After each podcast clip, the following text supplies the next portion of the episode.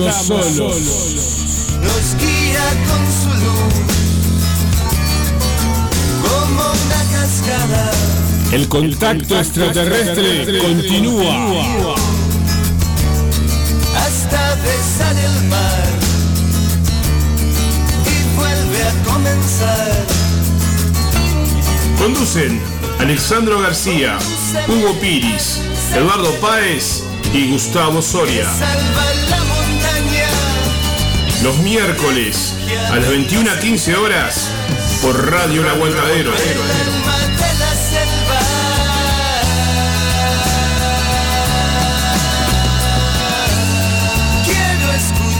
canto No estamos solos.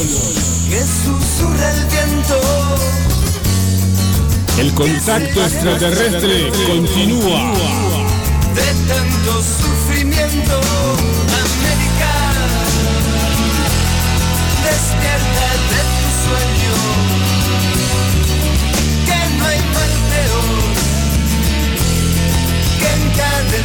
Al dolor. Despliega tus alas y levanta el vuelo. Ya no puedo esperar. La guerra tiene que parar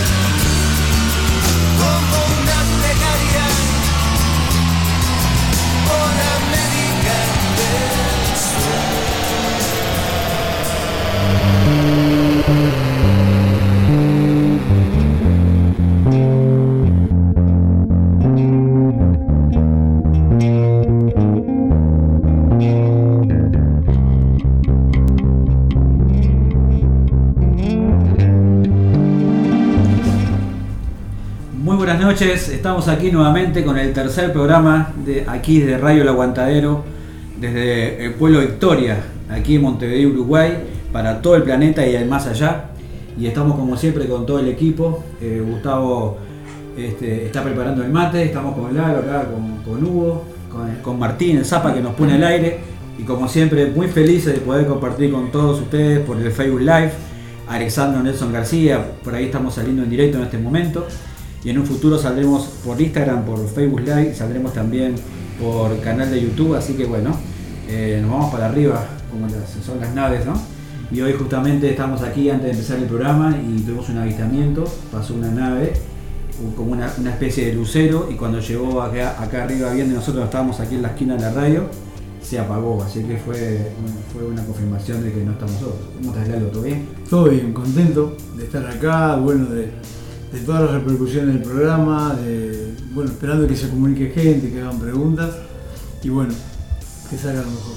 Sí, buenas noches. este, eh, sí, como decía Lalo, contento. Y tenemos eh, repercusión del programa de, de dos, audios para compartir de personas que en el mismo horario que estaba el programa tuvieron avistamientos en la zona y ya los escucharemos en un rato. Así que Y aprovechamos para que si algún alguien que está escuchando, algún vecino o alguien envió acá en la zona de donde está la radio el miércoles pasado algo, que sería buenísimo que se comunique Claro. para que haya más corroboraciones. ¿no? Excelente, para comunicarse con el programa es, es el eh, aquí para, para Uruguay 097 463 711 por WhatsApp, solo WhatsApp. Y si estás en el exterior es más 598 97 463 711. También por Facebook Live, Alessandro Nelson García. Ahí pueden hacer preguntas y comentarios sobre lo que explicaba acá el amigo Lalo. Y Martín, el, ¿cuál es el contacto de la radio para que la gente se comunique? 097 005 930. Excelente. Entonces también por la plataforma de la radio pueden hacer las preguntas que deseen, mandar los audios. Aquí se escucharán todos y los que no, no- que sean audios no más de 8 o 9 minutos para que no se hagan muy largos, para que los podamos compartir con toda la audiencia.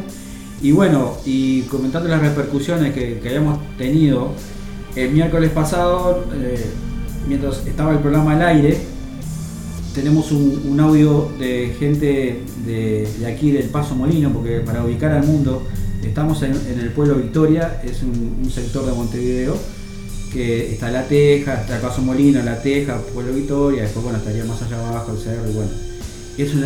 ¿qué, qué parte viene a ser aquí? Eh, ¿Sur? No. eh, Estamos entre Belvedere y La Teja. pero- Exactamente. ahí va. Entre Belvedere y La Teja. Entonces, Y el suroeste de el Montevideo. suroeste de Montevideo, ahí va, eso es lo que quería decir. En el suroeste de Montevideo y, y justamente personas a las 10 de la noche y después a las 11 de la noche tuvieron avistamiento para aquí, para este sector donde y justamente en horario que estaba el programa en vivo, porque el programa empieza a las 9 y a las 10 de la noche eh, una- unas personas que viven en el Paso Molino tuvieron avistamiento, que yo ahora vamos a pasar los audios, y gente que estaba en Colón, que es- está como, está como de aquí, ¿yo cuántos kilómetros serían de acá hasta de Colón? Serían, no sé, No sé decirte, 10 pero. kilómetros. 10 kilómetros más o E- menos. Ese grupo estaría al norte donde estamos nosotros y el otro al este, ¿verdad? Entonces, ellos también tuvieron avistamiento sobre, todo, sobre este sector de la radio, fue algo muy bonito, muy, muy significativo. Inclusive en la radio pasaron cosas ese Sí. día. En la radio. Gandhi- se manifestó Gandhi, un cuadro de Gandhi que cayó y después a, a ti te pasaron cosas, se iban, se, Sí. moviendo. Bueno, entonces, eh, Martín, vamos a pasar el audio de, de- el primero de, de Pamela Portela, que estaba con su hermana Marcela, que son del Paso Molino, a, a unas cuadras de aquí, y a ver qué nos cuentan ellos. Eso fue, ellos me lo mandaron el otro día, el jueves, porque yo les comenté que teníamos un programa. Ah, él tenés un programa, mira lo que me pasó. Y ahí me contó y ahí cuenta Pamela. Dale. Vamos ahí.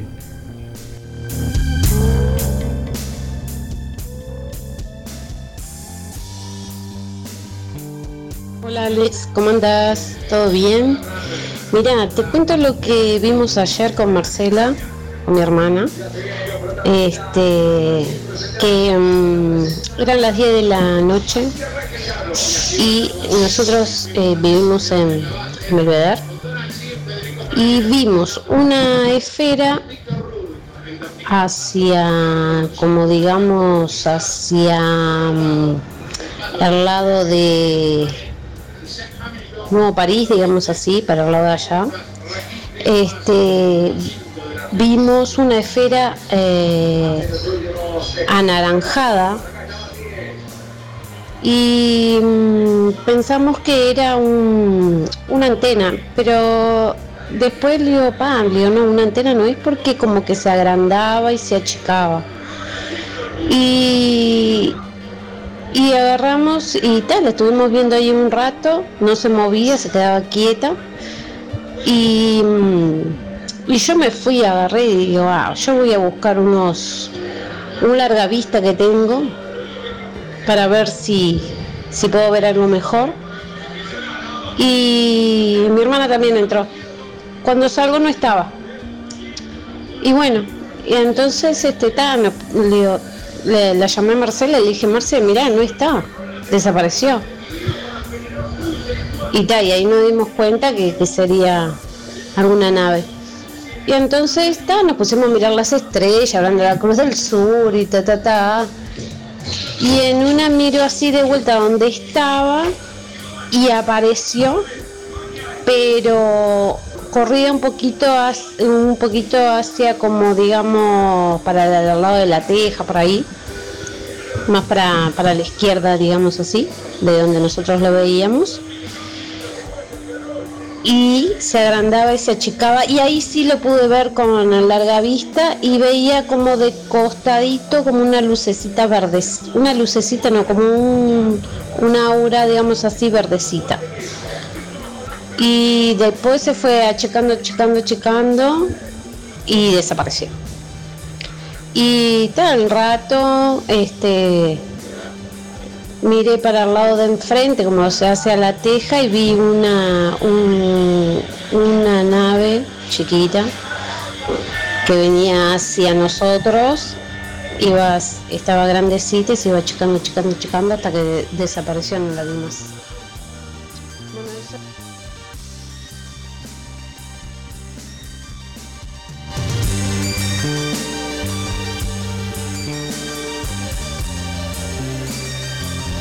Ahora sí. Eso, eso fue un, un relato de un vecino aquí, de aquí de, de Belvedere, a poco, a- acá un barrio al lado del pueblo Victoria, que fue muy significativo, ¿no? Porque confirma lo que vamos a escuchar ahora, que es, este, vio naves naranjas y rojas y bueno, movimiento, quiere decir que, que había manifestaciones de los hermanos mayores aquí, ¿no? Acá, Ahora se ve que, que fue extendido el tiempo porque ahora que vamos a escuchar, ahora no creo a, a Gabriel, este, lo de Gabriel fue a las 11 de la noche. Claro. Este, o sea, que quiere decir que anduvieron una hora por ahí. Claro, porque el Pomela fue a las 10. Sí, sí, y aparte el tema de Gabriel es que este, también eran varias personas que estaban mirando, ¿no? Era Gabriel, su esposa y otras personas más. Bueno, lo vamos a escuchar, no sé si ahora o en un rato, este, lo que ellos vieron desde Colón para acá, para esta zona, ¿no? Y también comentar lo que pasó esta mañana, ¿no? ¿Sí? Cuéntame. Comente, No, comente. no, yo, yo lo vi, comentalo, que, que también, este, comentalo, dale, yo le voy a buscar la foto por mientras. Ah, la foto de la nave que, que, que- salió ahí, ahí en el Teatro Solís, salió una nave gigante, un pla- era un- Gigante no. es- Bueno, sí, eh, bueno, era un plato. Sí, pero no gigante. con- bueno, sí, yo. Estaba sí, cerca. yo le- estaba cerca. Yo digo gigante por el sentido de que estaba Ah. cerca, que era un plato y, y, lo y salió en vivo por la televisión. Salió, uno- no sé, unos canales abiertos, no sé, no quiero mentir, pero creo que era el canal 4, pero también no, no, no tengo el dato exacto. Y bueno, y salió, y salió en vivo, y bueno, nada, ahí en el Teatro Solís, tremenda nave de platillo. Así que En la mañana, 7.40, ¿no? Sí. 738. quiere decir que eh, se está moviendo la, la, la cosa. Está, están, están actividad. Se están haciendo notar los muchachos. sí, sí. Quiero mandar saludos, si te me permiten, para el sapo que dice acá los estoy escuchando y mirando el cielo, dice. Y manda foto de la vista ahí. Excelente. Un saludo para Rosana también, que está viendo, que, perdón, que está escuchando. A Laura, a Jonás, a, bueno, a toda la barra del aguantadero. Eh, un saludo grande para todos. Y bueno, ¿qué, qué anda por ahí? Ahí ¿Eh? está la, ahí está la, la- Ah, la, ve- la, la nave arriba del Teatro Solís. Sí. Por favor. y sa- salió en, un canal abierto. Sí, y esto fue una foto Pero- sacada a la televisión. Sí, que estaban pasando en ese momento y una persona sacó la foto a la televisión. Maravilloso. este, sí, muy claro. sí, sí. Sí. Por algo se está mani- ¿Usted qué piensa? ¿Por qué se está manifestando tanto los guías aquí en Montevideo? Y no sé específicamente Montevideo, ¿no? Pero estamos viviendo un momento muy convulsionado planetario, creo yo. Eh, hay muchas cosas que, que marcan, digamos, eh, puntos altos en todo lo que tiene que ver con, con lo negativo y con lo positivo, muy, muy polarizado, muchas cosas que preocupan a la gente. Y mucha gente trabajando para los dos lados, quizás. Eh, estamos viendo un momento único, diría yo, ¿no? De la humanidad. Eh, hace poco que compartimos los 50 años de contacto en, en- en Perú, o sea que fue del 17 al, al 20, eh, allí en, en Perú y luego fuimos a Chilca. Sisto, Sisto Paz comentaba que el año 2024 iba a ser un año de grandes avistamientos en todo el mundo. Lo comentó, lo dijo ahí, y bueno, y estamos a, a fines de febrero, mañana es el último día de febrero, y se están dando avistamientos en todo el mundo. O sea, En un año bisiesto. en un año bisiesto también, es verdad. Este, este, este año febrero es de 29 días, cada cuatro años. Y, y bueno, y curiosamente se está dando todo eso, ¿no? Que se habla que el año 2024 es un año de, de grandes avistamientos en, en todo el mundo, ¿no? O sea, eh, pienso que ah, el- los avistamientos se están dando porque se quiere que se tome conciencia, ¿no? definitivamente, de que no estamos solos, que nunca lo hemos estado y que formamos parte de una gran familia universal. ¿no? Y, tenemos que hacer hincapié en eso y también, este, como este programa, como muchos otros hay por todas partes, es tratar de saber por qué estamos acá, para qué y por qué. Humildemente trataremos de colaborar con lo que nosotros hemos entendido, que hemos sabido, que, y tratar de hacerlo extensible a los demás. ¿no? Lo- y lo que vamos viviendo, el día a día, porque esto es parte de nuestra vida. Lo que estamos aquí es parte de nuestra vida. El día a día, el diario vivir, es lo que nosotros vivimos y compartimos aquí como un grupo de amigos. ¿eh? Claro. Y justamente los días se están manifestando eh, en todos los países.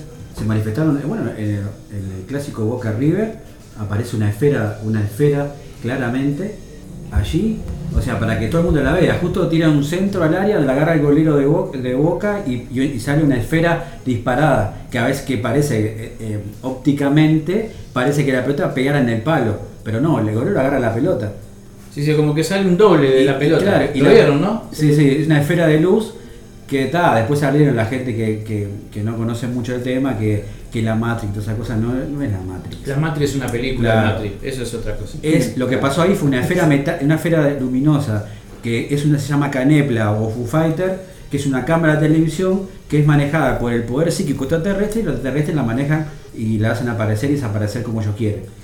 ¿Y por qué apareció allí esa, esa esferita de luz? Justamente en un lugar que hay 90.000 personas. Más allá de poder aprovechar toda esa euforia, esa, esa energía a favor para, que, para irradiar eh, hacia la esperanza, hacia la luz, también porque apareció justamente un, un- una de estos, estos aviones de última generación que hizo Estados Unidos, que convenio con Argentina, esos aviones caza de última generación que son como triangulares, son casi triangulares, y pasó, qué curioso, justo donde hay 90.000 personas y, va- y pasa bien bajito mostrándose allí ese avión, que sabemos que es un avión de guerra. Y, justamente los extraterrestres nos están diciendo en muchas comunicaciones, en 50 años, que justamente lo que tenemos que tratar nosotros de dar ese paso de grandeza como una civilización y terminar con las guerras. Porque, o sea, se tiene que pri- privar la esperanza, lo- la- las buenas costumbres, la tolerancia entre las naciones, la tolerancia entre el vecino. Como nosotros queremos que nos trate un vecino, que nosotros tenemos que ser tolerantes y amorosos y, y ser buenas personas, lo mismo a nivel de países. Entonces, justamente, cau- causalmente pasa una nave, eh, una nave este, que, es justamente para destruir y, y aparece una esferita de luz como diciendo estamos aquí, estamos viéndolo todo, ¿no? Algo así. Sí, como diciendo, acá estamos, ustedes están ahí, acá estamos nosotros. Este, es como lo que pasó hace muchos años con el famoso apagón de Bariloche. que todos recordaremos, no me acuerdo qué año fue, pero que se apagaron, iba a descender un avión en la pista de Bariloche y se apagaron todas las luces de la ciudad de Bariloche, todo se apagó. ¿no? Y los pilotos vieron la nave y hicieron este, eh, documentación de todo eso, de lo que vieron y todo. De hecho, esas personas fueron llevadas a Estados Unidos, esos pilotos, para que, para que contaran lo que vieron. ¿no? Y bueno, como diciendo, acá estamos nosotros. O sea, hay una confederación de mundos que el planeta Tierra está en cuarentena y está siendo vigilado. Y no podemos transportar todo el daño que quieramos causar al planeta hacia el, hacia el universo, no lo van a permitir. Así que, Además creo que ya lo dijimos en el primer programa, pero como el, pueblo- el público se renueva, y lo vamos a decir hasta, la- hasta las últimas, hasta que nos- Dios nos saque de aquí este plano, los extraterrestres en las comunicaciones, desde hace 50 años vienen diciendo que sí, este, ustedes, nosotros estamos eh, monitoreando su proceso evolutivo, pero no vamos a permitir que haya una tercera guerra mundial. No vamos a permitir que se destruyan porque hubieron miles de años de, de- observación, de, compartir, hasta como hablábamos, hubo mestizajes, hibridaciones. Entonces, hay todo un plan cósmico, hay todo un, un- como tú decías, un gobierno que se está encargando de esto. Nos van a dejar que nos tiremos chasquibunes, que, que los pueblos se vayan haciendo guerras entre ellos ahí, pero no van a permitir que haya una guerra nuclear. Entonces, eso dicen los extraterrestres. Esperemos que sea así. Bueno, y vamos, ya que estás hablando de eso, ahora me recuerdo años para atrás, ¿no? Y me acuerdo cuando explotó el Challenger, ¿se acuerdan? El Challenger que en 1986 explotó, ¿no? Este, que iban eh, ocho personas, entre ellas una maestra, ¿no? Y, y que explotó a poco de, de despegar. Y recuerdo que en el- al año Sisto tiene un encuentro físico con los guías y sube a una de las naves y el guía Oxar le dice, el Challenger explotó por su propia negatividad que llevaba, porque la idea era poner como cañones láser en aquellos momentos para afectar varias zonas del planeta Tierra, especialmente en el sur de, de Sudamérica. Y entonces dijo, explotó por la propia negatividad que, que llevaba. Y si no hubiera explotado, nosotros lo hubiéramos derribado. Así se lo dijeron a Sisto. Este, ya no permitiremos que ocurran ciertas cosas. O sea, o sea, fijémonos hasta qué, hasta qué punto o sea, estos seres están atentos a todo lo que está ocurriendo. Es parte de la cuarentena, ¿no? Y es más, siendo aún más, eh, Recuerdo que Sisto dijo, cuando se produzca el gran contacto masivo con la humanidad, que podrá ser dentro de un año, dentro de 10, eso depende de, de los cambios positivos que hayan en la Tierra. Dice, al igual que la película Encuentro cercano, el tercer tipo, los, las primeras personas que, que bajarán de la nave para el contacto con la humanidad serán los ocho del Challenger. Porque según los extraterrestres, o sea, antes de que explotara la nave, ellos lo sacaron a los ocho y, y están con ellos. Y entonces, este, eh, lo curioso es que años después explotó el Columbia, recuerdan que explotó el Columbia. En el Columbia se encontraron restos, incluso pedazos de los trajes de los astronautas que iban en el Columbia. Ahora, del Challenger no se encontró rastro de nada. De los tripulantes, nada. Y claro, que van a encontrar si los guías lo sacaron a los ocho? Sí, el programa es más a- mucho más adelante porque es un programa es, es para, Sí, sí, es para, eh, profundizar y tomar un programa para profundizar con ese tema. Eh, sabemos que, que los extraterrestres en el triángulo, como lo que cuando pasan salen esas puertas naturales como el triángulo de la Bermuda, como diferentes lugares o sucesos que pasan en el planeta, los extraterrestres extraen a las personas porque van a morir y las extraen antes que pase eso y luego se supone que dentro de 300 por 400 años las van a insertar nuevamente. Pero eso es un tema que Sí. para hablarlo Pero- todo un programa de eso, ¿no? Sí, sí, sí. Y sí, y, y es- esto habrá todo un programa, y digo que nosotros, digo, no lo comento solo porque Sisto vivió esa experiencia, sino que a mí me pasó algo años después, digo, que le puedo decir que corrobora eso que dice Sisto. ¿no? Como todos sabemos, este, los sueños son otro plano de realidad, ¿no? que, hab- que hablaremos en un programa más adelante. Pero tiempo después que pasó eso con el Challenger, tuve un sueño en el cual me encontraba en la base azul de los días de Venus, en el, en el Paititi, en el Parque Nacional del Manú, tuve un sueño que me encontraba en la base azul y tenía una charla con esta, con esta maestra de Estados Unidos, con Christine, se llama Christine, Interesante. y, y hablaba, ¿no? O sea, en el sueño yo hablaba con ella. Ahora lo curioso es que yo no sé inglés, ahora no sé. Eh, la- la- contanos sobre la base azul. La base azul es una base de los Sí. venusianos, ¿verdad? Sí, el que está a cargo de los venusianos que están en las selvas del Parque Nacional del Manú, la gran base azul, una de las más grandes bases de los extraterrestres que se encuentra en la Tierra. Pero ya hablaremos de todo eso porque eso es para... Estamos, estamos haciendo un ping-pong para que dejarlos Sí. con intriga. Pero ahora estaría bueno escuchar este, Gabriel. a Gabriel este, su testimonio, este, un amigo, este, un hermano en el camino, una persona comprometida con el mensaje y con su vida. Y fue muy bonito con el programa porque nos, eh, nos habló muy bien, como van a escuchar, es una gran persona, sabemos, yo lo, lo conocemos. Él y su familia, su Isabel, familia. y, su hijo Joaquín, y Sí. sus hijas también. Este, una gran persona. Bueno, Vamos a poner el, el audio de Gabriel, de Gabriel Plaza, Añón. Añón, que es un, un hermano de Rama, de Uruguay, que, Dale. bueno, que hace un testimonio para corroborar lo que pasó aquí mientras estaba el programa al aire. Dale.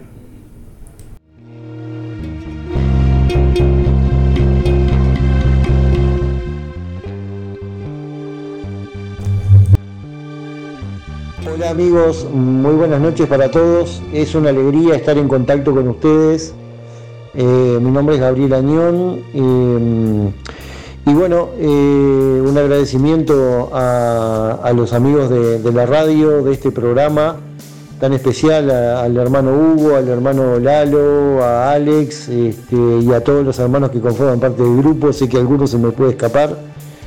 Eh, realmente una gran alegría saber que ustedes este, hayan iniciado a trabajar este espacio vinculado a la temática del fenómeno, del contacto, de las experiencias este, que tienen que ver con la temática OVNI y con, con todo lo, lo que está conectado con ella, que realmente es importante, muy trascendente para el proceso actual y la historia de la humanidad. Un agradecimiento muy especial también a, a la radio por darles esa posibilidad de este espacio que permita a todos este, llegar con una, con una visión auténtica, genuina, de personas que hace muchísimos años que están vinculadas a, a todo este tema, que hace muchos años que vienen trabajando eh, calladamente y de- de- denodadamente, permanentemente, por el servicio a la humanidad, por intentar ayudar en todas las, las cosas que nosotros a través de, la- de las experiencias de contacto y a través del mensaje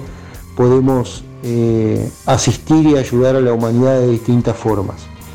Hoy eh, era para mm, conectarme, presentarnos este, y para contarles también una experiencia linda, muy linda que nos tocó vivir el miércoles pasado, el miércoles 21 de, febrero. eh, nosotros causalmente eh, ese día eh, habíamos resuelto hacer una reunión de grupo, como se realizan las, las reuniones de trabajo, digamos, este, en todo lo que tiene que ver con esta temática, o sea, nos reunimos, meditamos, irradiamos al planeta, buscamos, hacemos ejercicios de sanidad, trabajos de concentración, de meditación.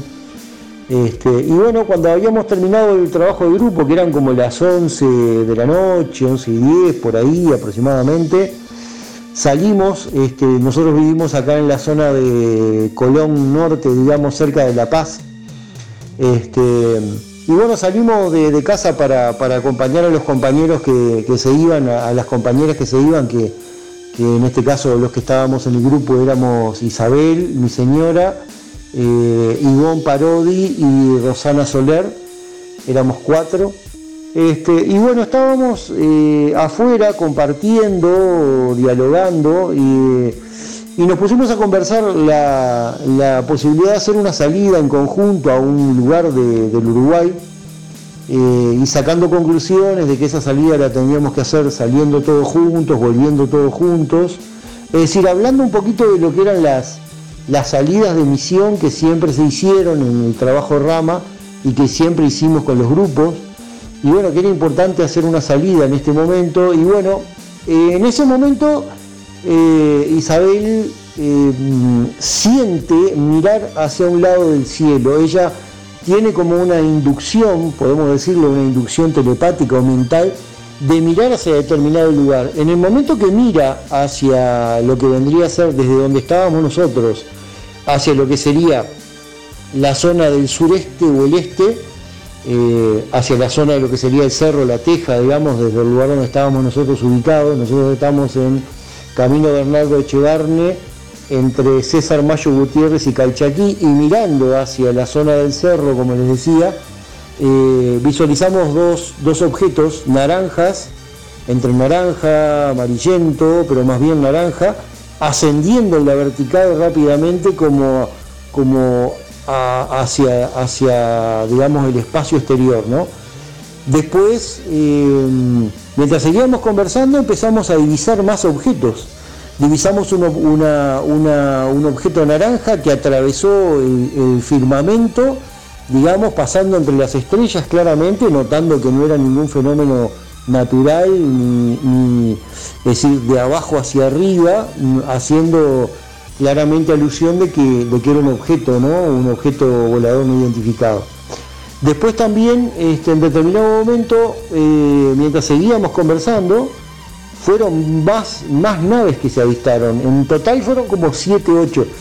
Eh, en determinado momento también veo un flash, un resplandor de una luz este, mm, amarilla brillante que se prende y apaga en una oportunidad. Este, mientras divisábamos otras naves que atravesaban y que, pasaban este, sobre la zona que nosotros identificábamos que era entre el cerro y la teja.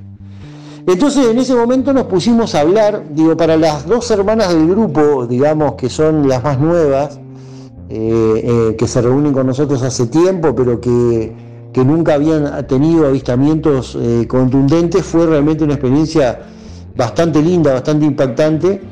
Y, y bueno, yo en determinado momento me puse a pensar, digo, pero ¿estará pasando algo sobre la refinería de La Teja, que hay tantos avistamientos? O capaz que los muchachos del grupo de las torres o de la zona del cerro están haciendo alguna salida y de repente estas naves les están confirmando alguna cosa. No recordé en ese momento que era el, día del programa de radio. Me llamó la atención eh, la cantidad de avistamientos de objetos eh, y que bueno, eh, estos objetos de alguna manera era como insistentemente marcando esa zona. Nosotros habíamos tenido una, una irradiación bastante importante que habíamos hecho y demás, y bueno, y estábamos conversando de este tema de la salida que les contaba, ¿no? Lo maravilloso de esto es que cuando termino de, terminamos de, o sea, las hermanas se van, o sea, ya habíamos tenido todos estos avistamientos de estos objetos que en realidad, eh, les cuento, fueron cerca de 8 o 9, por lo que me decía Isabel, por lo que ella había contado, este, y por lo que yo también pude ver. Pero claro, cuando terminó esto me puse a pensar, digo, pero le voy a preguntar a Hugo si no estaban de salida o algo, porque me llamó la atención, incluso me puse a pensar si no estaría pasando algo en la zona de la teja o en la zona de la refinería.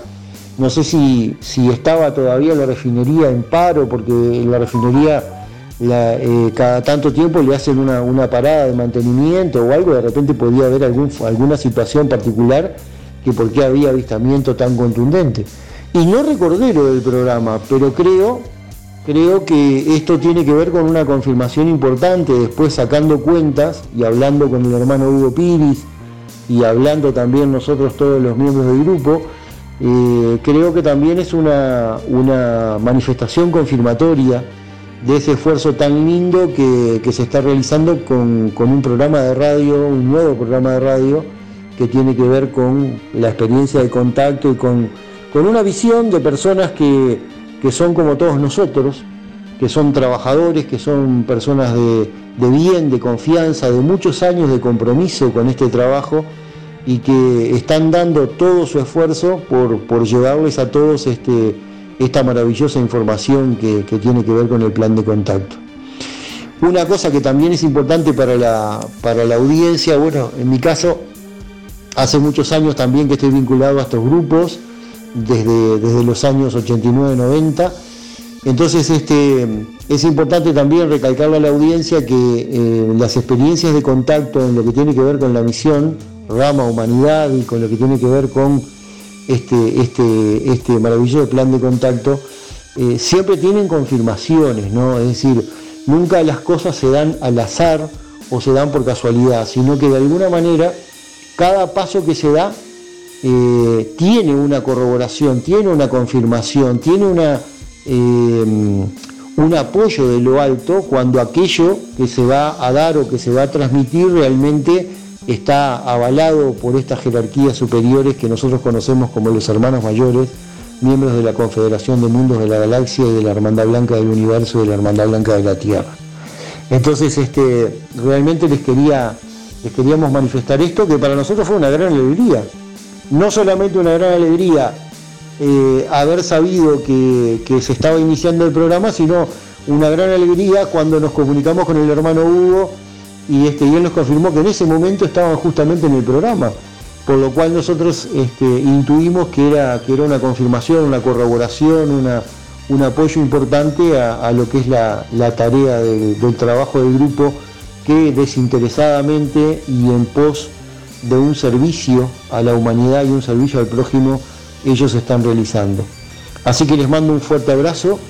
eh, muchas gracias por darnos la oportunidad de contarles este, este pequeño avistamiento y bueno, eh, sigan adelante con fe este, y el mayor de los éxitos, tanto para todos los hermanos presentes, al programa y también para la emisora, que le abrió las puertas a un tema tan importante y tan trascendente en este momento tan difícil de la, de la historia de la humanidad, tan desafiante por todas las cosas que están ocurriendo, pero también tan trascendente y tan importante. Les mando un fuerte abrazo, los quiero mucho, Gabriel, Añón y todos los miembros del grupo de Colón.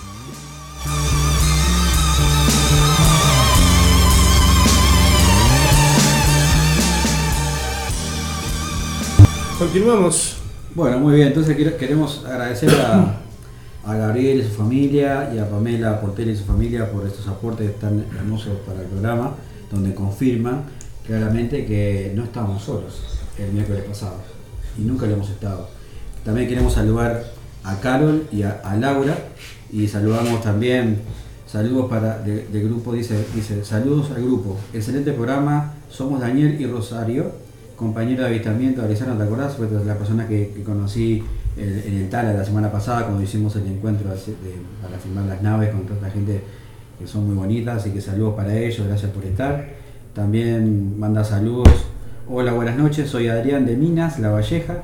miembro del grupo de investigación eh, HIP, HIFUP eh, de Uruguay. Así que saludos enormes a todo el equipo, los estamos escuchando firme. Así que Hay un sí. montón de gente escuchando, perdona. Dale. Acá dice Laura, por ejemplo, Laura de los Santos, de nuestra compañera de radio, que dice, en el complejo América he visto esas luces también, dice, hay actividad siempre, dice, salimos muy bien ahí. Así que bueno, saludo para ella Sí. y para todos los compañeros de la radio, pero hoy sobre todas las cosas veo mucha gente nueva escuchando. Excelente, y van a ser muchos Sí. más. Nos estamos saliendo para toda la galaxia a través de radioelaguantadero.com.uy.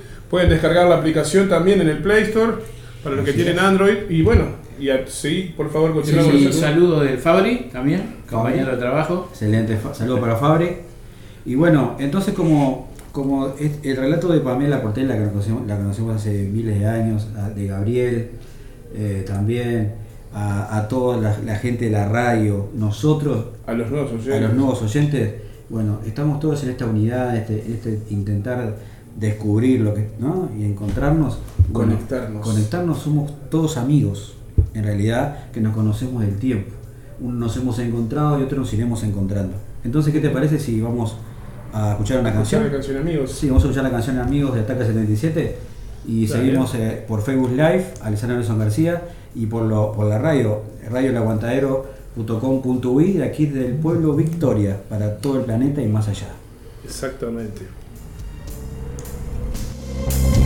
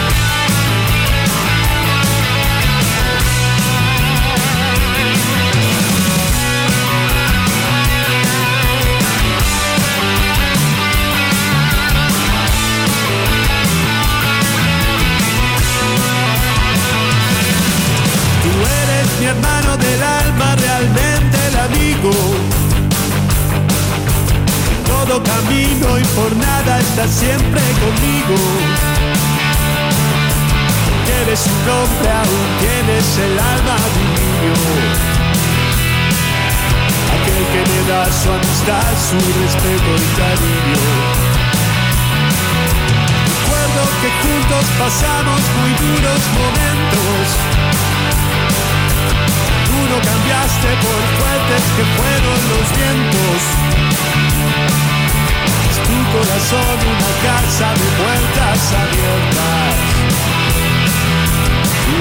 Realmente el más cierto en horas inciertas.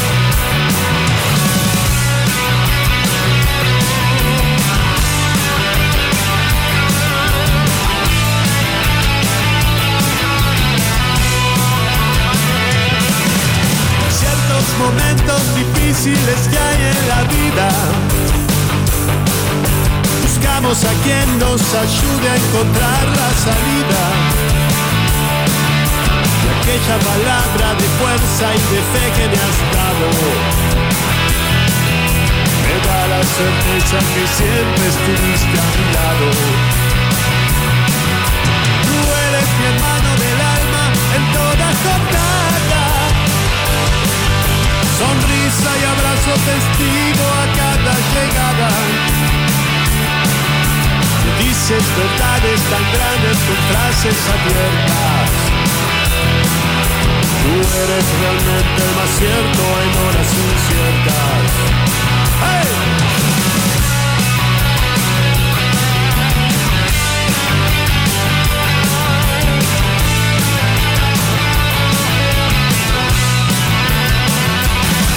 No preciso ni decir todo esto que te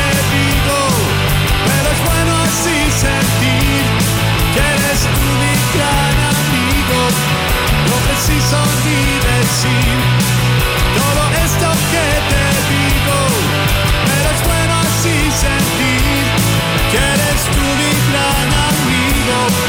No preciso ni decir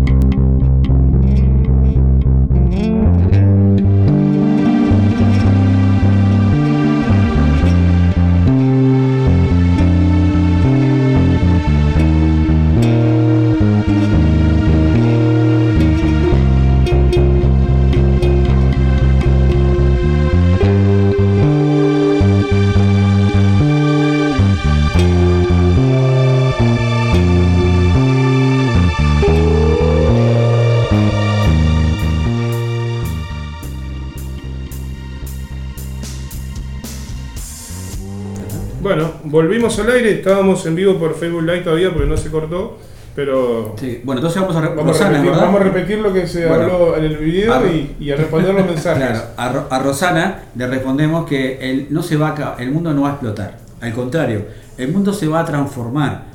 Porque estamos en el mejor momento de, de esta humanidad, esta quinta humanidad. Estamos en el mejor momento, el momento que no tenemos. parece, pero sí estamos. Sí, estamos, mirá que digo peores, ¿eh? Este, así que estamos en, el, estamos en el mejor. Porque ahora, hoy, tenemos la, la- la información de que si nosotros nos concentramos, tratamos de meditar, de tener una vida ordenada, una espiritualidad práctica y tratamos de, de- de informarnos, de no dejarnos intoxicar por la información, la ensalada de información que hay en los medios, en la televisión, en la internet. Este, si tratamos de, conectarnos con nuestro ser interior, vamos a descubrir que este mundo se va a transformar, porque vamos a comenzar a conectar con nuestro ser interior, con los resplandecientes, con los guías, con las guías de las misiones, diferentes misiones, como ya hemos hablado en el programa, en la Confederación del Mundo hay miles de misiones, aquí esta que nosotros estamos, que se llama Rama, tiene 49 guías que son de nuestros mismos aspectos así físicos, porque como decía Hugo en el programa pasado, eligieron a, a diferentes eh, guías que fueran muy parecidos a nosotros para, que, para establecer una comunicación y visual y de contacto. Los guías se prepararon durante 100 años estudiándonos claramente para poder este, en todos los idiomas y de todas las formas. Ahora, el mundo se va, no se va a destruir, se va a transformar. Y según los extraterrestres, en, los 50 años de diferentes comunicaciones que han recibido una infinidad de amigos en el mundo, los extraterrestres han dicho que, que ahora, después de la reconexión de los tiempos, que se terminaba el ciclo cósmico de 25.625 años, comenzaba un nuevo ciclo. Como hablaban los mayas, que los mayas hablaban de eso, que comenzaba un nuevo ciclo cósmico. Sería el amanecer. Estamos en el amanecer de esta humanidad, en donde el ser humano se va a comenzar a encontrar y va a comenzar a despertar. Cuanto más adentro nos miremos hacia nosotros mismos, más vamos a, conocer los secretos del universo y más va- vamos a entender que estamos en un gran momento y que esta humanidad se va a transformar. Entonces, Hugo, tú estabas hablando de, de lo, de hoy, de lo que dijo Sisto, ¿te acordás en el, en el seminario? Ah, sí, en el, en el Congreso de los 50 años, allí cuando Sisto abrió el Congreso y habló de estos 50 años de contacto, él dijo que a través de todos estos 50 años, a través del trabajo de todos, porque esta no es una misión individual sino compartida, dijo que a través del trabajo de todos en el mundo, en más de 60 países todos estos años, o sea, a través de las salidas, de los encuentros, de los trabajos de radiación de los grupos, de las experiencias, de todo lo que se ha venido haciendo, la difusión del mensaje, de todo, eh, ha hecho que el plan cósmico haya variado significativamente, positivamente. Entonces, eh, cosas que podrían llegar a ocurrir ya no ocurrirán, porque como decía Lalo, eh, esa masa crítica, ¿no? Este, que no se necesitan tantos, pero que sí que sean conscientes y estén, se mantengan, este, eh, harán que los cambios sean posibles. Y se han venido realizando esos cambios a través de no solo de nosotros, sino de muchos otros grupos, de miles de personas en el planeta que continuamente están irradiando, meditando, orando, poniendo acciones positivas al planeta, a la humanidad y todo, y eso hace que el despertar vaya creando eh, lo que tú hablabas, justamente de esa masa crítica. Es que el ser humano tiene una capacidad creativa a través de su poder mental que durante muchísimo tiempo, a lo largo de la historia de la humanidad, hay una fuerza contraria, una fuerza opuesta, eh, que ha trabajado muchísimo para que el ser humano se desconecte de esa información y, de, la, y de esa capacidad, o sea, de que, de que sea consciente de que tiene esa capacidad. Entonces, ese desconocimiento que han creado nosotros es lo que les da ventaja es lo que hace que ellos puedan dominar, digamos, y llevar a la humanidad hacia, hacia donde ellos quieren y se genere este caos que estamos, estamos viendo por todo el mundo. Pero en realidad la masa crítica, como estábamos hablando, es un porcentaje de la humanidad muy pequeño. Hay eh, distintos textos antiguos, muy antiguos, de partes muy diferentes y lejanas del planeta, que hablan de esa masa crítica con distintos nombres.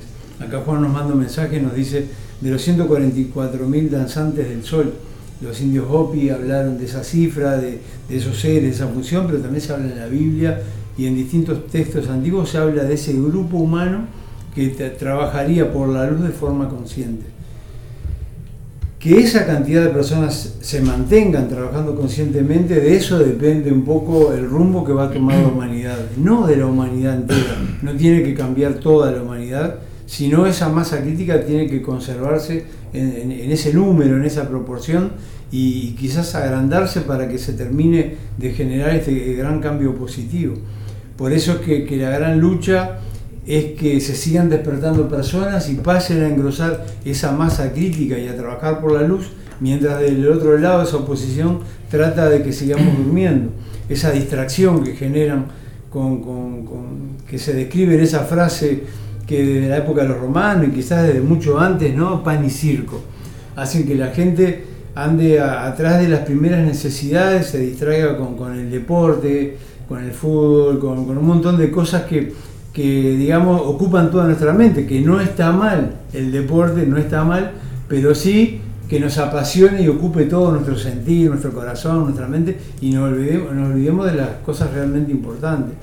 Entonces, cuando se generan problemas que, que también hacen que tengamos miedo, que estemos preocupados, que andemos corriendo atrás de, de esas primeras necesidades, olvidamos lo espiritual, olvidamos que tenemos esa capacidad y, pasamos a, a- ser quizá una, una masa dormida, ¿verdad? Que no está trabajando. Claro. No, me recordaba lo que dice Juan Cortazo. Saludos para él. Saludos para Saludos, Juan. Juan. Gracias Juan por estar ahí Este, siempre. justamente eh, hay una profecía de los indios Hopi Puebla que, habla, que hablaba de que a partir de septiembre del año 1987 empezarían a despertar los 144.000 danzantes. O sea, o sea, justamente se refiere a esa profecía. O sea, esos 144.000 que se esperaban que despierten. Creo que por suerte van, a despertar muchos más, ¿no? A veces eh, nosotros nos guiamos por lo que vemos en los medios de comunicación masivos, como Sí. es la televisión, y nos queda una sensación de que todo está muy oscuro en el planeta y muy negativo, y no es verdad. Eso es lo que nos transmiten los medios de comunicación, que está- están, digamos, influenciados, totalmente dominados y tomados por, por, esta, por esta fuerza contraria a lo que está haciendo la humanidad. Entonces, eh, convencen a la masa humana de que todo está muy mal. Hay cosas muy malas, pero también hay mucha gente despertando y trabajando por la luz. No, y, y se están dando cosas maravillosas de las cuales, como no tenemos autorización, no la podemos hablar al aire, ¿no? De cosas maravillosas que están ocurriendo, este, justamente también relacionadas con gente que no participa del grupo de contacto Rama, pero de otros grupos de contacto que se están dando cosas fantásticas también en todos lados. Entonces, No se puede contar nada de nada. Eh, cuando nos dé la autorización lo podemos contar, pero como no, todavía no dio la autorización eh, al aire, este, no lo vamos a contar. Pero sí están sucediendo cosas increíbles y maravillosas. Y, y recuerdo un amigo, un gran amigo de nosotros, un hermano en el camino, que partió, trascendió, pero quizás ha vuelto en versión corregida y mejorada, Quique, un gran amigo y hermano, que él siempre embromaba y decía, está todo bien y va a estar todo bien. Dios juega a ganar, porque esto lo hizo él. Sí. Bueno, ¿Ustedes recuerdan la frase de Quique, no? Sí, Bueno, viste que Facundo Cabral decía, tenían tantas cosas, ese profeta con guitarra que era un Ah. fenómeno, decía que una bomba hace más ruido que una, hace más ruido que una caricia, pero miles de caricias crean la vida, cada día crean la vida, silenciosamente, en silencio. O sea, el amor no vende, lo que vende es justamente lo que hablaba Lalo, que el caos, eh, la desinformación, El miedo. el miedo, eso La es lo que vende. Hoy Claro. mismo lo podemos ver, hoy, está, hoy salió, apareció una nave, una nave de los hermanos mayores, los extraterrestres, en Montevideo, y la, la sacaron del aire. Cuando se dieron cuenta la sacaron del aire, porque está, eso no, no está, está- silencio, silencio, silencio. Eso no vende. Pasamos a la, la- estamos haciendo una receta de comida, estamos haciendo una torta, una tarta. No solo no vende, despierta conciencia. Eso es lo que no se Claro, yo fui fino, no, no quise- Ah, pero es como lo que están hablando ustedes. Imaginemos por un momento que todos los gobiernos del mundo aceptaran y lo dijeran oficialmente que no estamos solos eh, y nunca lo hemos estado, ¿no? Imaginemos por un momento, ¿no? Que sí que los gobiernos digan del mundo no estamos solos, nos están visitando civilizaciones de hace miles de años. ¿Por qué no lo hacen? Porque ¿qué podría ocurrir en el mundo? Lo primero que va a ca- cambiar va a ser que la bolsa de valores del mundo se va a caer a pedazos. O sea, lo primero que si tuviéramos que recibir a estos visitantes, nos tendríamos que unir todos como una sola gran nación. Al desaparecer las fronteras y unirnos como una sola gran nación, este, desaparecerían las deudas externas de todos los países. Eso no se, conviene. te- se terminarían las farmacéuticas, Este, se terminaría o sea, el petróleo. No, el de, por ejemplo, el, el- el descubrir que estas civilizaciones no utilizan dinero, que para ellos el oro no vale nada y que Marte es una cantera inagotable de oro. Un ejemplo, un ejemplo, ¿no? La bolsa del mundo se caería. Ahora, ¿dónde estaría también repercutiría? En los grandes líderes religiosos. ¿Por qué los grandes líderes religiosos? Porque la gente cuestionaría a todos sus grandes líderes religiosos de sus religiones, de su grupo, diría, ¿ustedes no estaban en contacto con Dios? ¿Y Dios nunca le dijo que el universo estaba lleno de vida? ¿Realmente estaban en contacto con Dios? Y si lo sabían, peor aún, ¿por qué lo ocultaron durante tanto tiempo? Entonces, este, o sea, eso pondría en tela de juicio muchas cosas. Pero lo van a tener que... Pero va a eh, pasar eso. Porque el catastro de fe va, va a venir, el catastro de fe, la, gente ya no va, ya no va, no va a creer en nada, porque todo esto va a ser como una esfera gigante que se va a agrandar. Entonces todo va, va a tener que salir a la luz y todo eso va, va a pasar. No pasará de aquí inmediatamente, pero tiene que pasar, una cuestión de evolución.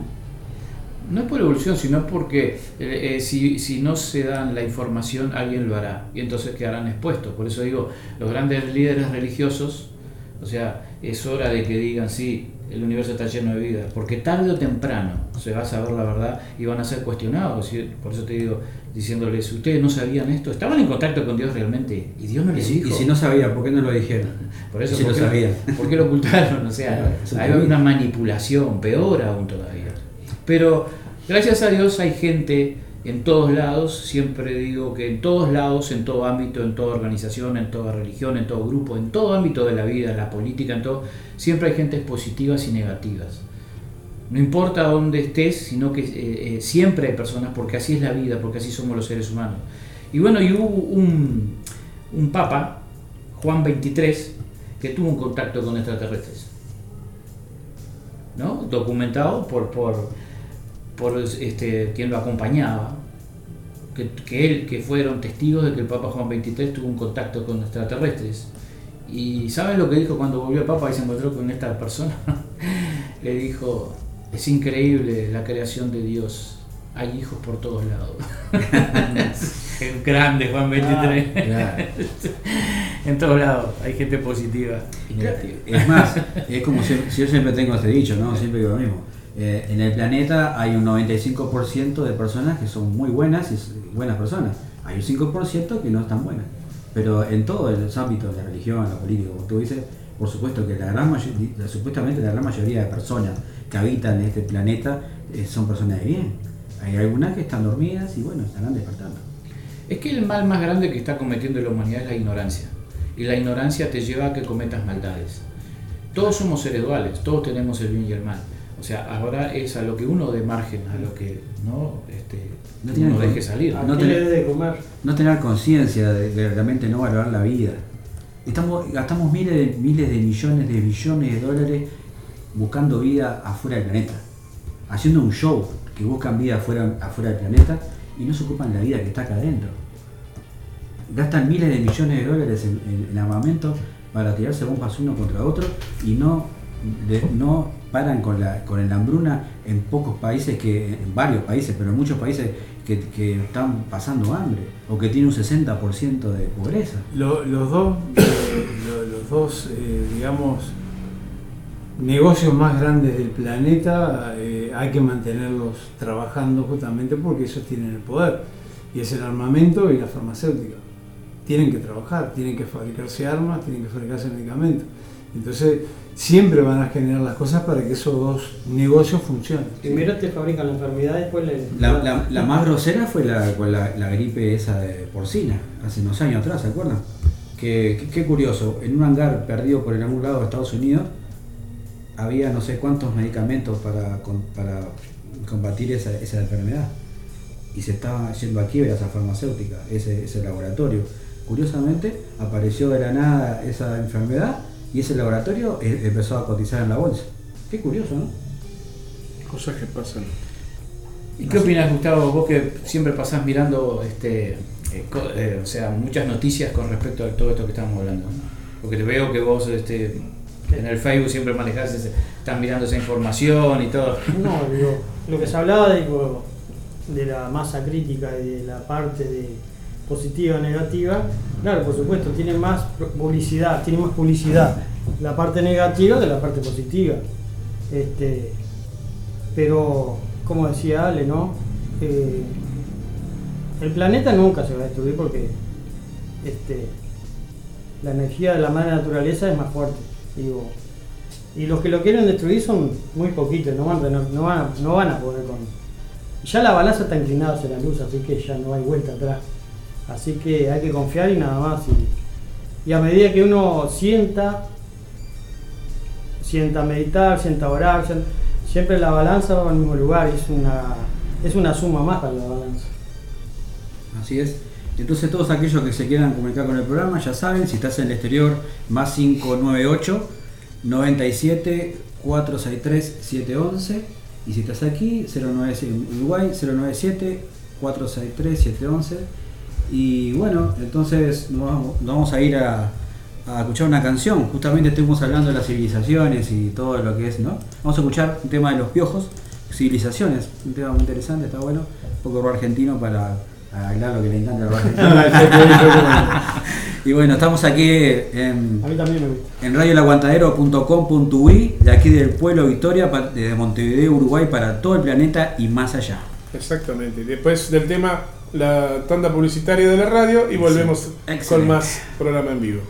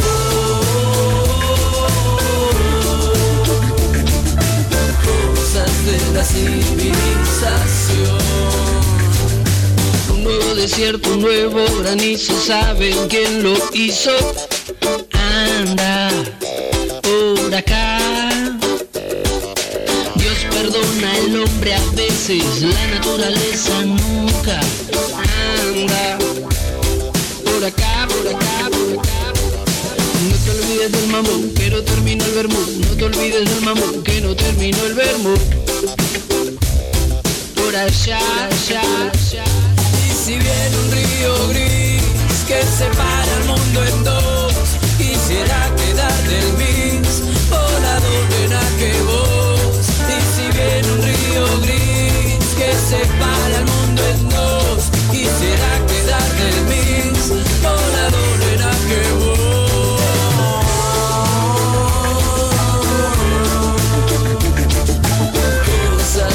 civilización.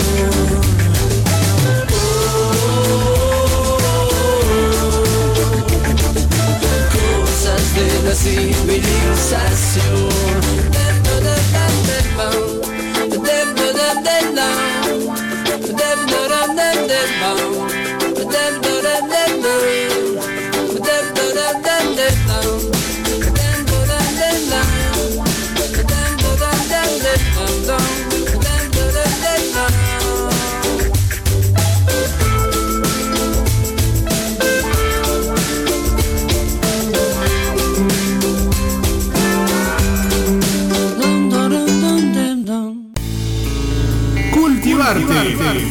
Un espacio cultural y gastronómico ubicado en La Blanqueada para vivir una experiencia única en compañía de obras plásticas, música y teatro. Te ofrecemos un menú diario, pisetas, empanadas, minutas y tragos.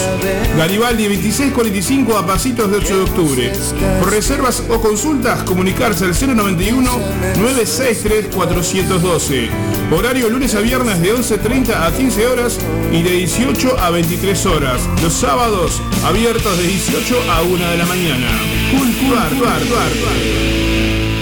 Se viene el Rock al Barrio 2, Plaza Centro Cultural Terminal Boes, sábado 2 de marzo, desde las 16 horas. Genoma, Insano, En Negativo, Oriental, Peta Gruesa, Gualichu y Aracnofobia. Plaza Centro Cultural Terminal Boes, entrada gratis. Rock al Barrio 2.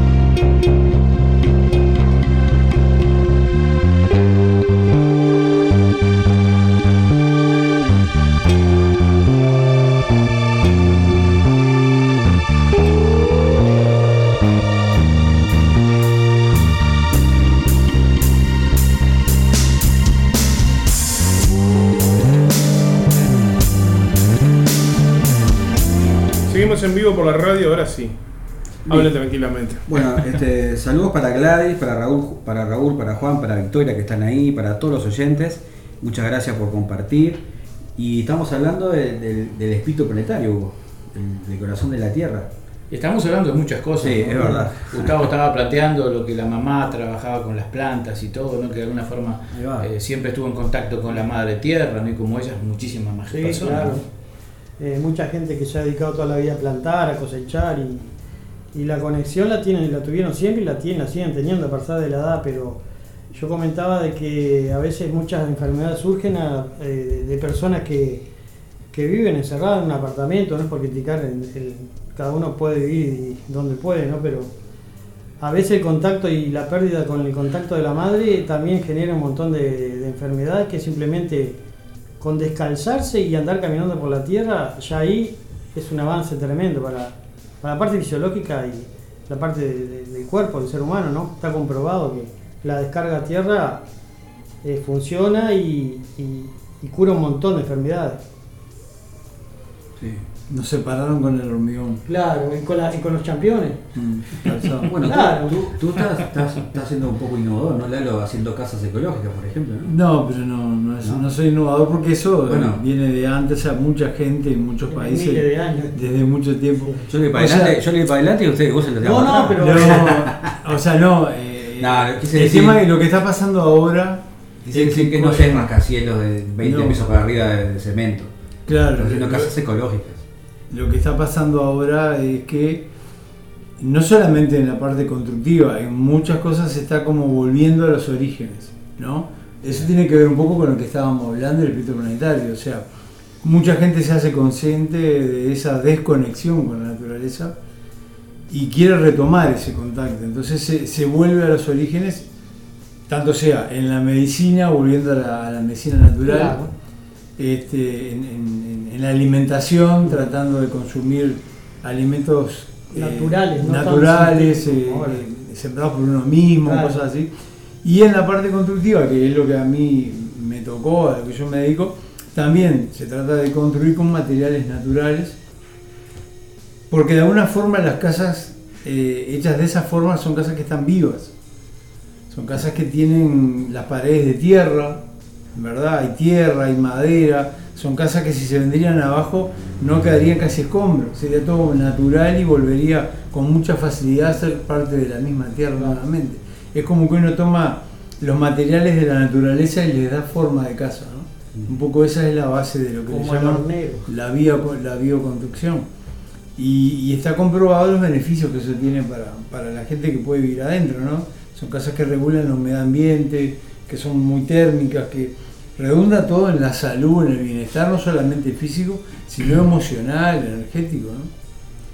Eh, pero, pero es parte de ese cambio, ¿no? Es una partecita de tantas cosas que están cambiando y volviendo. Como decía Hugo hoy, lo- los pue- pueblos indígenas mantienen ese contacto, lo conservan, no lo pierden, no se han dejado contaminar, digamos. Y, este, y hay gente que sí ha, eh, ha estado en esta sociedad más de la ciudad, más desconectada, que ha empezado a, a retornar a, a esa conexión. Creo que la bioconstrucción es eso, es una partecita de, de ese volver a los orígenes. Yo me quedé, este, Martín, porque Sí, este, para mí el, primer programa fue mágico, o sea, gracias a tu intervención de, de- Sí. de cosas. Y, en este programa no te he visto hablar nada, ¿no? Este, y para, para mí y para nosotros sos, sos alguien más del grupo. O sea, sí nos... ah, Este, Hasta ahora estaba intentando solucionar un tema técnico que ya lo solucioné. Ahora pues, me quedo, me siento más liberado. ahora, bueno, Bueno, entonces... ahora volvió Martín. Volvió el Zapa. Me, me- bajé, ahora sí. Aterricé en el primer programa. Saludo grande para Seba, saludo grande para Silvia, para toda la gente que anda ahí en la vuelta, a Nicolás también. Un saludo muy grande. eh, mucha gente nueva voy escuchando, gente no, no nueva, sino pero que escuchando por primera vez el programa. Gente antigua, porque somos todos antiguos conocidos. Sí, no. Gente Bueno, nueva. saludos de Victoria Centeno. Buenas noches. Buenas noches, Victoria. Nos dice buenas noches para todos. Este, muchas Bueno. gracias. También eh, quiero aprovechar también para agradecer a, a todos los compañeros que se sumaron hoy a la propuesta. Hay gente enviando fotos, eh, enviando comentarios. Está bueno eso que los compañeros Claro, se sumen a, la, a la propuesta. Desde, desde cómo es, desde el contagio de compartir la, la idea, la- las sensaciones, como también desde el humor, porque también Sí, hay que, hay que claro, el humor, ¿no? Sí, claro. Lo importante sobre todo es compartirlo desde el respeto y eso, eso está muy Sí. bueno que, que hay mucha gente con que piensa diferente pero lo, lo- lo- está compartiendo con nosotros. Eso está buenísimo. sea que bajó una nave extraterrestre en Galicia, ¿no? En Galicia. Sí, en España, en Galicia. Esto es- ¿En serio? ¿En serio? ahí. Sí. Bajaron, miraron y se fueron. Llegaron a la Confederación del Mundo y dijeron, ¿y por qué vinieron tan rápido? Le con- dijeron los, los ancianos, ¿no? ¿Por qué llegaron tan rápido? inteligencia. Es porque no encontramos bien inteligente. No. Un saludo para los, si hay algún gallego escuchando. No, pero eso que dice este, Martín, que, es verdad, porque a lo largo de todos estos años nosotros nos hemos encontrado con muchas personas que dicen, yo hasta que no vea no creo. Sí. Y años después te encontrás con esa misma persona y dices, oh, Hugo, no sabes lo que me pasó. y ahí te comentan. Y bueno, por eso siempre hablamos, ¿no? Que decimos, no nos crean. Que cada uno venga viva su propia experiencia Que y su saque sus conclusiones, que lo analice, que lo discierna. Que no hay que creerse las cosas, ¿no? Este, hay que corroborarlas. Claro. Y eso está bueno, ¿no? Y uno se encuentra con gente por todos lados que te cuenta cosas que son increíbles, ¿no? Y de hecho las cosas más increíbles a veces te pasan en los lugares menos pensados, ¿no? Es algo, este... Le pasan, le pasan a personas Sí, sí. que tienen experiencia que después te cuentan, no, vos decís, ojalá, como yo tuve esa experiencia. Sí, claro, te pasan cosas que vos decís, no, no puede ser. Te encontrás con él que de repente ni conoces y te empieza a contar algo de una Claro. experiencia que vivió, ¿no? Y, y, es- y- y está bueno, ¿no? Porque mi, mi Yo tengo una, una pregunta que no tiene Sí. nada que ver con lo que estamos hablando, pero que quiero hacerla después. Termina tu idea. Claro, que mi papá, por ejemplo, era uno de esos que tuviese su. Él no creía nada, yo hasta que no vea no creo. Fue decir eso y empezó a ver con mi mamá que todavía estaba viva, allá en la, allá para el lado de Perino, vaya a imagínate, una zona caliente de- Claro. de, de- de- de nave, pero no solo de lucecita. Me acuerdo del 2011, que yo lo, lo he contado, estábamos así hablando con él y me dice, mira tus amigos, porque él decía- siempre dice tus, mis amigos, mira tus amigos, y yo miro así y veo tremenda lenteja ahí con ventanita. Y un día estaba leyendo en el cuarto, mi mamá ya estaba dormida, estaba leyendo y le pasó una esferita azul así, física. Es como si ahora pasara la luz aquí, ¿viste?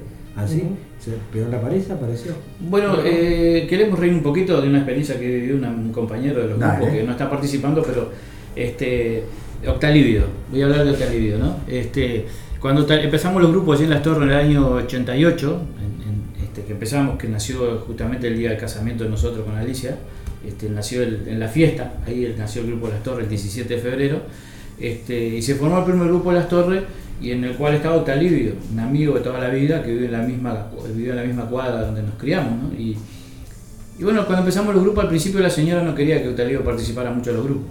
Y una noche estaban durmiendo los dos y ella se despierta y en el dormitorio, enfrente de la cama de ella, había una esfera así, como de un metro casi, una esfera redonda, dorada, brillante, una luz dorada brillante dentro del dormitorio. Y ella cuando se despierta y ve eso ahí, le empieza a venir un un miedo terrible, quería moverse, no podía, quería llamar a Otalivio y no, y, y- y- y no podía, nada. Y cuando le entra a dar miedo, al igual que la película Encuentro cercano de tercer tipo, esa esfera de luz se alargó y se fue por abajo de la puerta. A partir de ese día, Elida no le dijo nunca más nada a Otalivio. Participa todo lo que quiera. Claro, anda, anda cuando quieras, te preocupes. A partir de ese vos día- tranquilo, vos tranquilo. a partir de ese día Elida no le dijo más. O sea, está bueno eso, porque ella corroboró ¿no? lo que estábamos y vivió esa experiencia, pero fue bien fuerte para ella, que me, ella me, me lo comentó personalmente, ¿no? Que, qué miedo que le dio, ¿no? Igual que en la película Encuentro cercano al tercer tipo, mírela, cuando la, la esfera de luz se va por abajo de la puerta, se estira, eso, ella lo vivió tal cual fue así. Bueno, la película la hicieron basada en un montón de relatos y De información que, que un investigador muy conocido Claro, sí, sí, francés sí. le- Sí, sí. Contacto inmediato del tercer tipo es una película de la década del 70 o por De ahí, ¿no? Spielberg, sí, de Claro, la, la- Spielberg. la que, la que, la que Hacen se las notas con- musicales. Con, con un, con un teclado, Claro, Curiosamente, si ustedes recuerdan, este, es- la película El Contacto lo tienen en un cerro que es, es, eh, tiene una forma que está cortado en el Un medio. cerro chato. Un cerro chato. Que acá en Uruguay hay cer- muchos cerros parecidos así, el cerro Batoí, Sí, de Rivera, es igualito, de Rivera y. Tacuarembó, cualquiera de los dos. Y bueno, y curiosamente ese cerro es el cerro Tower en, en- en Estados Unidos y está relacionado con las siete cabritas. O sea, está relacionado, este, el- el- los indígenas de esa zona hablan de que está este, en conexión con las siete cabritas con las Pléyades. Qué curioso, ¿no? Y ahí es donde se hace este, la ilusión a la película Encuentro Cercano. ¿no? Sí. Cubo, refrescando aquella experiencia que tuvo el- aquel chico en el camino allá de las flores. Esa experiencia es brutal. Los camalotes. Los camalotes. ¿Te acordás de esa? El Lalo estaba también. ¿Pero estaba? No, no, pero vos Dale, dale. Pero vos te No, no, vos conocés esto es un- la vida. esta, esta experiencia es un documento para que. era vecino tuyo. No, no, que- no, esta, vos lo conocés toda la esta vida. experiencia es un documento, dale, contale, contale. Bueno, o sea, sí, lo que nos llama la atención es que esta experiencia nunca salió este, lo- en las noticias y nunca... Este, pero recuerdo que un día Mario Quiroga, este, a quien le mandamos un saludo, en- creo que en este momento está en el Chuy porque vi una foto que jugando al fútbol, Mario Quiroga en una playa allí, saludo para Marito, una gran persona. Este, un día Mario me, llama y me dice, oh, Hugo, dice, este, no sabes lo que le pasó a Alvarito. Dice Alvarito Hernández, dice, este, quizás algún día si se anima lo podemos traer a la radio. Este, y, dice, no sabes lo que le pasó a Alvarito, dice, vivió una experiencia, tuvo un contacto físico casi se murió. ¿Lo qué? Dice, sí, dice, yo hablé con él, dice, y vamos a ir al lugar donde, donde vivió la experiencia, anda como loco, ya no sale solo en la moto, sale con la compañera para todos lados, porque no quiere salir solo porque tiene pánico. Así, bueno, combinamos y a los poquitos días nos fuimos, éramos como ocho más o menos que fuimos, ¿no? Fuimos al lugar donde él tuvo la experiencia. Y la experiencia que él, eh, bueno, Alvarito se crió al lado de casa, después vendieron y se fue, pero siguió viviendo en las torres. Y él escuchó un tiempo el programa que teníamos en Bahía, escuchaba, nunca participó en los grupos, pero él estaba al tanto de las cosas que, que, que- que era el tema del contacto extraterrestre y todo. Y bueno, Alvarito vi- este, vivía en ese tiempo, esto fue un 25 de abril, no recuerdo cuántos años hace algo, pero sí me acuerdo... No soy el indicado para fechas. ¿sí? No quiere decir nada, porque- No, no, pero- no, no, que nunca me acuerdo. de Sí, pero fecha. fue un 25 de abril, porque justamente ¿A qué hora? eh, fue un 25 de abril porque se cumplían los 33, esa noche que Alvarito dio la experiencia, se cumplían los 33 años de la creación de los humedales del Parque Lecoq. Así que podemos buscar y después eh, a ver qué año se creó y, y- y justo cuando se cumplieron los 33 años fue ese, ese año que Alvarito. Pero fue hace unos años. Entonces Alvarito nos llevó al lugar y, y llegó ahí con la compañera de él y empezó a contarnos la experiencia y lloraba, ¿te acuerdas lo que lloraba? Decía, Hugo, me voy a morir. No, Alvarito, no te vas a morir. Sí, yo no pedí vivir esto, decía. ¿Por qué viví esto? Decía, y me voy a morir. No, Alvarito, no, al contrario. ¿Sabes cuánta gente desearía vivir lo que vos viviste? Entonces lloraba, ¿no? ¿Te acuerdas de lo que Sí, también estaba yo. ¿Qué fue lo que vivió? bueno, lo que él vivió fue que él trabajaba, él trabajaba en CUTSA, él después renunció a CUTSA y trabajaba en una curtiembre. Y él salía todas las madrugadas a tres y media de la mañana en la moto. Él vivía en Santiago Vázquez y salía en la moto y él agarraba por camino las higueritas, agarra- agarraba después camino la redención y salía a la ruta. ¿no? O sea, Los ahí- camalotes. los- los- eh, no, no, él agarraba por las higueritas siempre. No, Él siempre iba por las higueritas. Mm. Solo que esa noche, en vez de Ah, agarrar por la higuerita, no sabe por qué se metió en los camalotes. O sea, que es la que da los, las entradas, no sé si conoces, donde Ahí no hay una luz, olvídate. Sí, ahí no- na- Sí. Y bueno, y entonces cuando él iba en la moto, en vez de meterse lo- la siguerita, no sabe por qué se metió en los camalotes mucho antes. Y cuando él iba, eh, se metió en los camalotes, cuando llega al repechito que hay, que está, pasa la entrada que hay para la pista de regatas que está para allá adentro. o sea, para- él iba en la moto y cuando llega al repechito se le apaga la moto. En el momento que se le apaga la moto, del lado de la izquierda, que es toda una quinta abandonada de hace muchos años que hay ahí, sale un plato volador así y se le para 20 metros delante de él y 20 metros de altura. Y lo tiene ahí. Las puntas de ese era un disco, o sea, ahí está el- el- el- la calle, está desde la calle al alambrado unos 3 metros de cada lado. Y las puntas de este disco salían como 5 metros a cada lado, nos comentó. O sea que calculamos que tenía como 25 metros.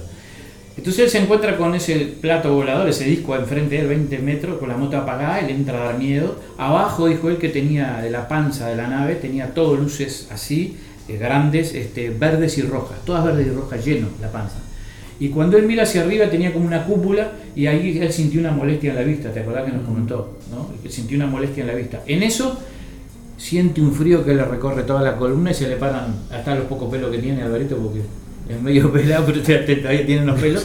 Y dice que siente un frío tremendo porque cuando gira así ve que vienen caminando dos personas. Y no tenía para dónde escapar porque tenía el alambrado, la nave enfrente y estos dos tipos que venían. Y venían todos vestidos con un traje plateado, color así plomo, todo plateado y solo tenían descubierta la cara. Y él le viene pánico, estaba con el casco en la mano y no tenía por dónde disparar. Suelta la moto, pero no tenía. Entonces los, los tipos se le vienen acercando, eran de un metro ochenta y uno, porque Alvarito me dice más o menos eso, un 81, 83, eran de la altura de él. Se le viene acercando, Alvarito nos dice que eran muy similares a nosotros, que después yo hablé con Alvarito en otra oportunidad y me dijo que tenía los ojos rasgados, pero eran iguales a nosotros, bien humanoides. Serían como nórdicos, ¿no? Y, este, no, no, ¿No? no, no, no. Oriental. Orientales, como orientales, Ajá. pero tenían solo descubierto esto acá, nada más. Y entonces lo que y él te- le vino pánico y él lloraba y nos decía, si sufrís del corazón te morí. ¿Te acuerdas que nos decía, si sufrís del corazón te morí? Y lloraba, Alvarito no contaba, ¿no? Entonces estos tipos se vienen acercando a él y son de la altura de él y él le viene pánico y lo que es el ser humano en el miedo, porque lo que lo tranquiliza es cuando él le mira las manos y ve que tiene cinco dedos al igual que nosotros y ahí él sintió un poco de tranquilidad, o sea, lo que es el ser humano en, la reacción en el miedo. Entonces se le ven acercando estos seres, ¿no? Y cuando se le acercan así como a dos metros le agarra el casco y amaga con darle a uno en el casco, ¿no? Y uno se ríe, ¿no? Uno se ríe y hace así, ¿no?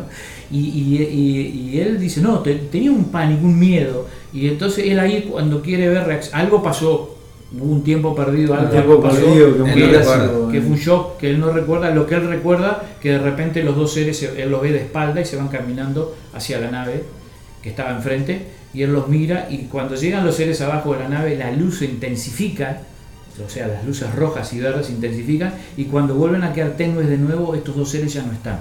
En ese momento la nave, sin hacer ningún sonido ni ruido, se corre hacia el costado, siempre manteniendo esos 20 metros de altitud y de distancia, y queda ahí al costado de- del camino, de los camalotes, y él va, agarra la moto, la prende, y sale en la moto a todo lo que da, rumbo a, a la redención.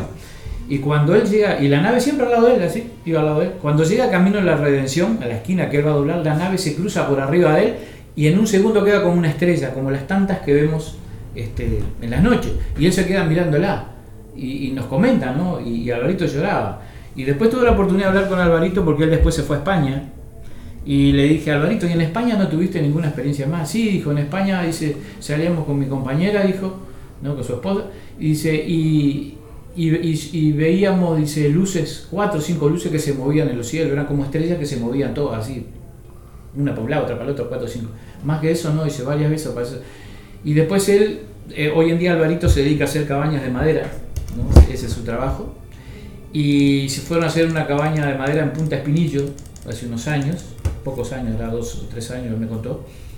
Y aparece una esfera naranja rojiza, así como de un metro, y viene todo por el campo flotando y se le acerca a unos 40 metros y queda ahí, queda como un minuto y después por donde se vino se fue. O sea, una canepla, una cámara de televisión teledirigida, ¿no? Y bueno, esa fue la experiencia que, que Alvarito nos contó, ¿no? Entonces la, la- la pregunta sería, ¿quién es Alvarito? O porque quizás usaban Alvarito para llegar a, a que ustedes vivieran esa experiencia y, y llegaran a ese a este relato. No, y este, también hoy en día estamos aquí compartiendo esta experiencia de Alvarito. También, eh, o sea, ahí en las torres se han dado, mucha gente ha tenido avistamiento. Voy a comentar una jocosa, pero que fue real, realmente. Gustavo lo conoce. Otro, otro, otra experiencia de contacto que hubo en las torres de un vecino. Voy a dar el nombre. Claro. ¿sí? Oscar. Este, Oscar Lingol. que es muy nervioso él, toda la vida. Dijiste el nombre, no el apellido. Sí, exactamente. este, yo lo invité una vuelta a, una- una- a un programa y él no quiso ir, ¿no? Este, eh, él siempre fue una persona nerviosa, Gustavo Sí. lo conoce de toda la vida también. Era bolero, jugaba bolero. Sí, eh, en ese tiempo que vio esa experiencia fue en el año este, 87. Nosotros estábamos viviendo en los fondos de mi suegra porque estábamos construyendo la casa de nosotros. Y él estaba a dos casas de nosotros, más o menos ahí. Y Gustavo estaba a una cuadra y media. Sí, más o menos. Sí, bueno, estábamos todos ahí en la vuelta. Este, entonces, Oscar contó que un día, una noche, eran las 3 y también, fue curioso, eran las 3 y media, las 4 de la mañana, y esa noche le había discutido con su esposa, ¿no? ¿Cómo era su característica? ¿Cómo era su característica? Y entonces no podía dormir el Oscar, y, y cuando sale a la puerta así se encuentra, allí donde vivimos nosotros las torres, cruzan dos líneas de torres de alta tensión que vienen de Rincón del Bonete. Y entonces eh, Oscar sale y se encuentra encima de la torre, de la primera línea que cruza, mira así un disco. Había arriba de los cables de todo, eran unos, unos 12 metros más o menos, y dice que tenía toda una luz que era como una campana que abarcaba una gran cantidad de, de- como más de dos cuadras, esa luz abarcaba así. Y él dice que él sintió que todo estaba quieto, como que no, como que todo estaba quieto, donde estaba toda esa luz, todo ese espacio que estaba todo quieto. Y entonces él agarra y sale para adentro, entra a la casa y le dice, vení, dice, vení, vení a ver, le- a la esposa dice, vení a ver algo que nunca vas a ver en tu vida, vení, vení. Y como se habían discutido con la señora, la señora dijo, dejate de joder, le dijo. Y él salió solo de nuevo, la señora no quiso porque habían discutido. Y él me contó, dice, vos viste, dice que yo siempre fui una persona nerviosa toda mi vida. Dice, fue la primera vez en mi vida que yo sentí paz, me, me dijo. Yo sentí que ahí había alguien adentro que me estaba mirando, ¿no? Dice, pero ¿sabés lo que más me impactó de todo, Hugo? ¿Cómo se fue esa nave? Dice, ¿viste cuando cae una hoja de un árbol que cae así? Dijo, que se, que se bambolea la Hace hoja. un vaivén. Hace un vaivén. Dijo, bueno, esa nave estaba ahí, dijo, y de repente, dijo, empezó a hacer un vaivén hacia arriba, así, se elevaba y, y- y se amacaba así, y en uno de esos amacaba, hizo así y no la vi más. O sea, sin ruido, sin nada. Esto lo comentó este, Oscar ahí en las torres hace unos años. Sí. Que Gustavo lo conoce. Sí, yo lo Bueno. Este, ¿qué puedo, puedo, puedo Ah, opinar? claro. opinar? Ah, sí. No, porque después andás contando a todos, a todos tus amigos de la radio que nosotros nos dejamos hablar. No. Sobre esos, este, quería hacer tres, tres- una pregunta y dos comentarios, ¿no? Sobre las naves estas que se ven en cerca del tendido eléctrico, hay una explicación científica para eso supuestamente. Dicen que la, la corriente eléctrica, sobre todo en las en las líneas de alta tensión, dicen, ¿no? Sí, sí. No sé qué cuánta veracidad hay en eso, pero supuestamente hay estudios científicos que dicen que, o sea, no es que quiera desmentir la- la- la- la- lo que le pasó al hombre, pero dicen que cuando hay eh, líneas de alta tensión generan una, una, una especie de, de, de, de, de cómo- de- de energía o, o de Campo magnético. campo magnético que a las personas que están cerca ven figuras. Y esas figuras por lo general tienen formas o cilíndricas o formas de platillo. Esa es una de las explicaciones que han dado los científicos para querer este, Desviar el de- tema. desviar el tema Claro. o para querer justificar algo que es injustificable. Porque, claro, podés ver una imagen, de repente la corriente eléctrica te puede generar ver una luz o una imagen, pero no te puede explicar cómo aparece, cómo se mueve o, o cómo se desvanece, ¿no? Mira, yo te voy a contar un caso que nos pasó a nosotros. Yo ta- también vivo en las torres y yo era, tendría unos 10 años, 12 años. Hubo una tormenta eléctrica, ¿no? Y las torres de tensión tienen el último hilo, es el pararrayo que le dice. Sí. Un rayo cayó en la punta de una de las torres y corrió como una bola de fuego de torre a torre, pero por el hilo. Sí. Eso sí, lo formó una tormenta eléctrica. Ajá. Sí, sí. No, eh, Oscar no veía una luz. Pero tampoco se puede explicar lo que sentía Oscar, porque Oscar sintió una paz No, no, increíble. Claro, aparte de eso sentir, pero él lo que vio, él no vio una luz, él vio un disco. es. Físicamente vio un disco. No, no, Claro, no, porque disco. esa imagen, Claro. o sea, no, no, es, no es que sea la luz, la imagen que genera esa luz o esa imagen, o sea, esa energía, esa, mm, ese magnetismo, tiene forma de, de nave, o tiene forma de cilindro, tiene forma de disco, por eso se ve así. Ahora, lo otro que quería preguntar, porque mm, a mí me gusta el tema, o sea, me interesa el tema, entonces he leído algunas cosas, hace años que vengo leyendo cosas sobre, sobre el fenómeno ovni, sobre todo sobre Mm. en base a por las cosas que me pasaron de chico y todo eso, y hace unos años atrás también, lo que ya hablamos en el primer programa. Entonces, hay una parte de la historia o de la historia antigua que a mí me fascina y que habla sobre los Anunnakis, ¿no? Ustedes decían que para los, los seres que, que nos, que nos están cuidando en este momento, el, el oro no tiene ningún valor, no- ningún, ningún valor este, Monetario. monetario, ¿no? Pero sin embargo, este, supuestamente los, para los Anunnakis, ellos vinieron a la Tierra, una de supuestamente, pues, por, la, por las cosas que leí, capaz que ustedes me pueden decir, esto es un bolazo lo que está diciendo vos, no tiene ninguna razón, pero supuestamente los Anunnakis vinieron a la Tierra ju- justamente a buscar oro, porque supuestamente necesitaban el oro, porque necesitaban el, el oro en su atmósfera, era, era como, como que necesitaban el oro para recuperar su atmósfera, y por eso, eh, por eso hicieron todas las cosas que hicieron acá. Eso lo he leído porque lo he leído porque está en parte en, en- en información de, de historia antigua que se han encontrado tablillas y cosas eh, En la Sumeria. en la- en la- claro, exacto, en, en, en este, en, en la- ¿cómo es? En lo que hoy es Irak, en aquel entonces era, era Sumeria, y ahí supuestamente está el, el- el- toda la historia del dios Enki y de todo, todo eso, todo, el- todo eso que pasó y cómo, la, y cómo se, cómo, cómo terminó mezclando, mezclando genes eh, de, de ellos con, con- con seres humanos para crear un humano que trabajara para ellos. Todo eso es como, un- como una... Como, ¿qué, qué, qué pueden hablar ustedes sobre eso? ¿Qué, qué saben ustedes? ¿Tienen alguna idea sobre eso? o no les importa o no les interesa el tema. Sí, interesa y mucho. Interesa. Justamente. Este, sí, o sea, se habla mucho que los Anunnakis eran, este, se habla en varias, en la Sumeria están los Anunnaki y los An.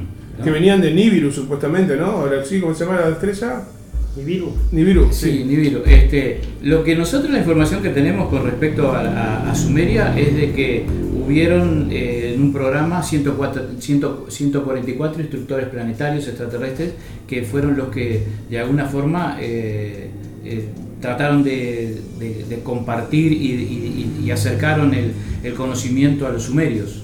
¿no? y, y de hecho después cuando lo- estos seres se fueron, eh, los sumerios fueron absorbidos por otros pueblos que eran más guerreros y todo, pero este, eh, la información que nosotros tenemos es de que eran instructores. Ya te digo, en los mundos evolucionados, o sea, no, no existe el dinero. O sea, ¿para qué van a querer eh, oro si, de la tierra si, si, el- si en el universo está lleno de oro? Lo mismo que está en la tierra, está por el universo y, y, o sea, y es una cantera inagotable de oro. Este, es, es bien curioso, ¿no? Hay muchas cosas que se cuentan que nosotros la vemos de otro punto diferente, ¿no? O sea, a No, también hay, muchas historias que tienen como partes eh, que están en paralelo con lo que nosotros conocemos, Claro.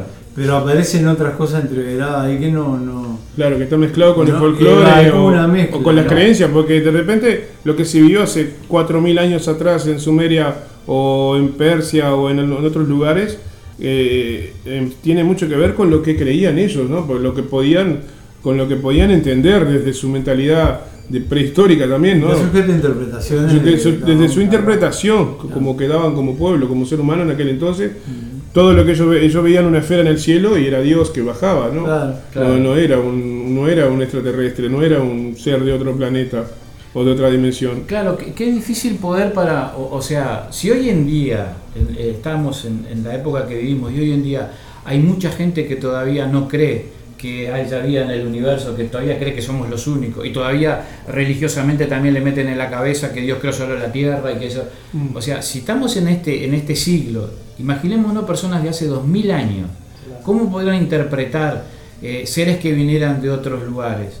O sea, imaginémonos que eh, que viaje un astronauta vestido, o sea, es un dios. Sí. O sea, imaginemos personas de hace 2000 años, ¿cómo podría interpretar una persona, por ejemplo, la luz eléctrica? No tendría palabras para interpretarla, ¿no? O sea, diría fuego. claro. Por eso en el libro de las Magia. cla- Claro, en el libro de las claves de Enoch eh, dice cuando Enoch fue llevado a los cielos y vio dónde dormían los ángeles y dónde vivían los ángeles y la presencia de Dios, él dice que todo lo alumbraba un fuego que no quemaba.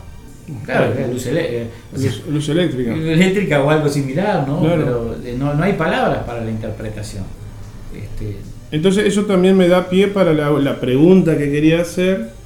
Este, ustedes que están en esto de contacto hace años, que el contacto lleva más de 50 años, entonces pregunto desde la ignorancia, ¿no? Porque para el que está escuchando, saludos a Victoria, saludos a la gente que está escuchando ahí, para el que escucha desde, desde, desde el otro lado y que por primera vez los escucha, em, la pregunta sería, eh, ¿quién creó a, a estos seres?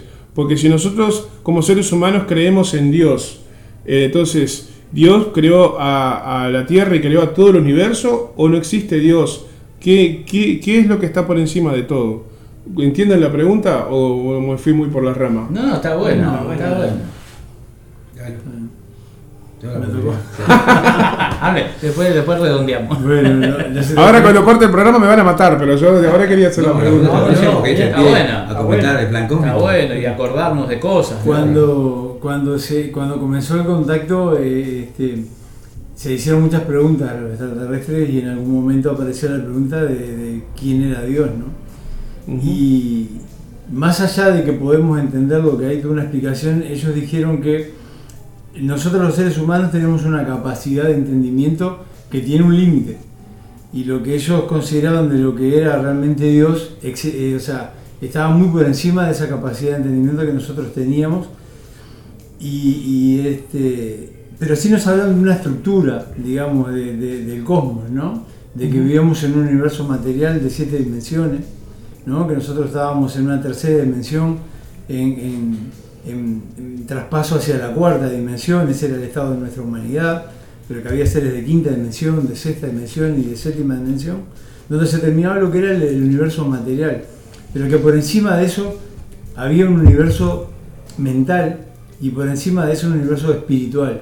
Y ahí es donde, digamos, nosotros podemos eh, empezar a, a- a complicarnos mentalmente para poder comprenderlo, pero que Dios estaba en, lo más alto de esa, de esa explicación, que era la estructura del cómo, ¿no? Un universo material de siete dimensiones, un universo mental de tres dimensiones, por encima de eso, y un universo espiritual de dos dimensiones, en donde allí se encontraría lo que nosotros po- podríamos interpretar como Dios, ¿no? Pero los seres extraterrestres lo, lo- simbolizan en algo muy sencillo, entendible y visible, como puede ser una planta, una flor, ¿verdad? Como algo que se vio en aquella experiencia donde un grupo fue transportado mediante una experiencia Sendra a lo que se llama el Consejo de los 24, que creo que en, otro, en el primer programa hablamos de, esa, eh, de ese grupo que sería como una jerarquía, ¿verdad? Esta confederación de mundos, en donde están estos 24 seres de alta evolución que forman como una especie de gobierno eh, político y espiritual al mismo tiempo, ¿no? Y allí donde ellos se reúnen en ese Consejo de los 24, en el centro, hay una planta con una flor que de alguna manera ellos utilizan para simbolizar lo que es Dios de forma sencilla. ¿no? Sí, porque ahí en esa experiencia eh, todos piensan preguntarle a estos seres, a este consejo de los 24 ancianos que rigen los designios de la galaxia para ayuda en mundos de evolución como el nuestro, ellos piensan en Dios. Y estos seres, como te captan lo que pensás, te leen la mente, este, le dicen justamente eso. ¿Lo queréis saber nuestra concepción sobre Dios? Pues os diremos que es una realidad tan compleja y maravillosa que se sintetiza en la sencillez de la naturaleza. Si no podéis comprenderlo, he aquí el consuelo y la esperanza que aquí os los trae y señalan una planta. ¿no? Pero también este, Lalo estaba haciendo y me estaba acordando mientras Lalo hablaba de que según, según la ciencia, o sea, el universo empezó a, tra- a partir de un Big Bang. La gran mayoría de científicos Big Bang, sí. de un Big Bang creen eso, que le calculan unos 14 mil millones de años.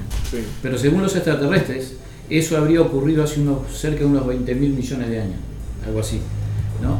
Entonces ellos dicen de que eh, hay tres universos, uno contenido dentro del otro, ¿no? como explicaba Lalo, y de que esta no fuera la primera creación ni será la última de este universo, que estamos en un día muy temprano por la mañana, ¿no? luego vendrá la tarde y luego la noche donde todo dejará de ser para volver a ser. ¿no? O sea, y según dicen los extraterrestres, sí, Dios, o sea, el profundo amor de la conciencia cósmica, fue quien creó todo. Pero a nosotros no nos habría creado directamente Dios, sino sus hijos, los Gelel, los resplandecientes. Y, lo curioso de todo esto es de que se calcula esos 14 mil millones de años al universo, entre 13 mil y 14 mil millones de años.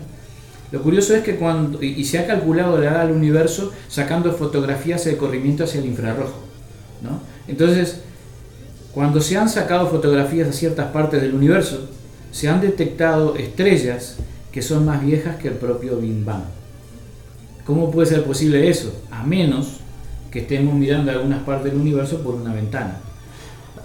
y según los extraterrestres, cuando Sisto tuvo la experiencia, o sea, le dijeron que hace 1200 millones de años la Tierra sucumbió.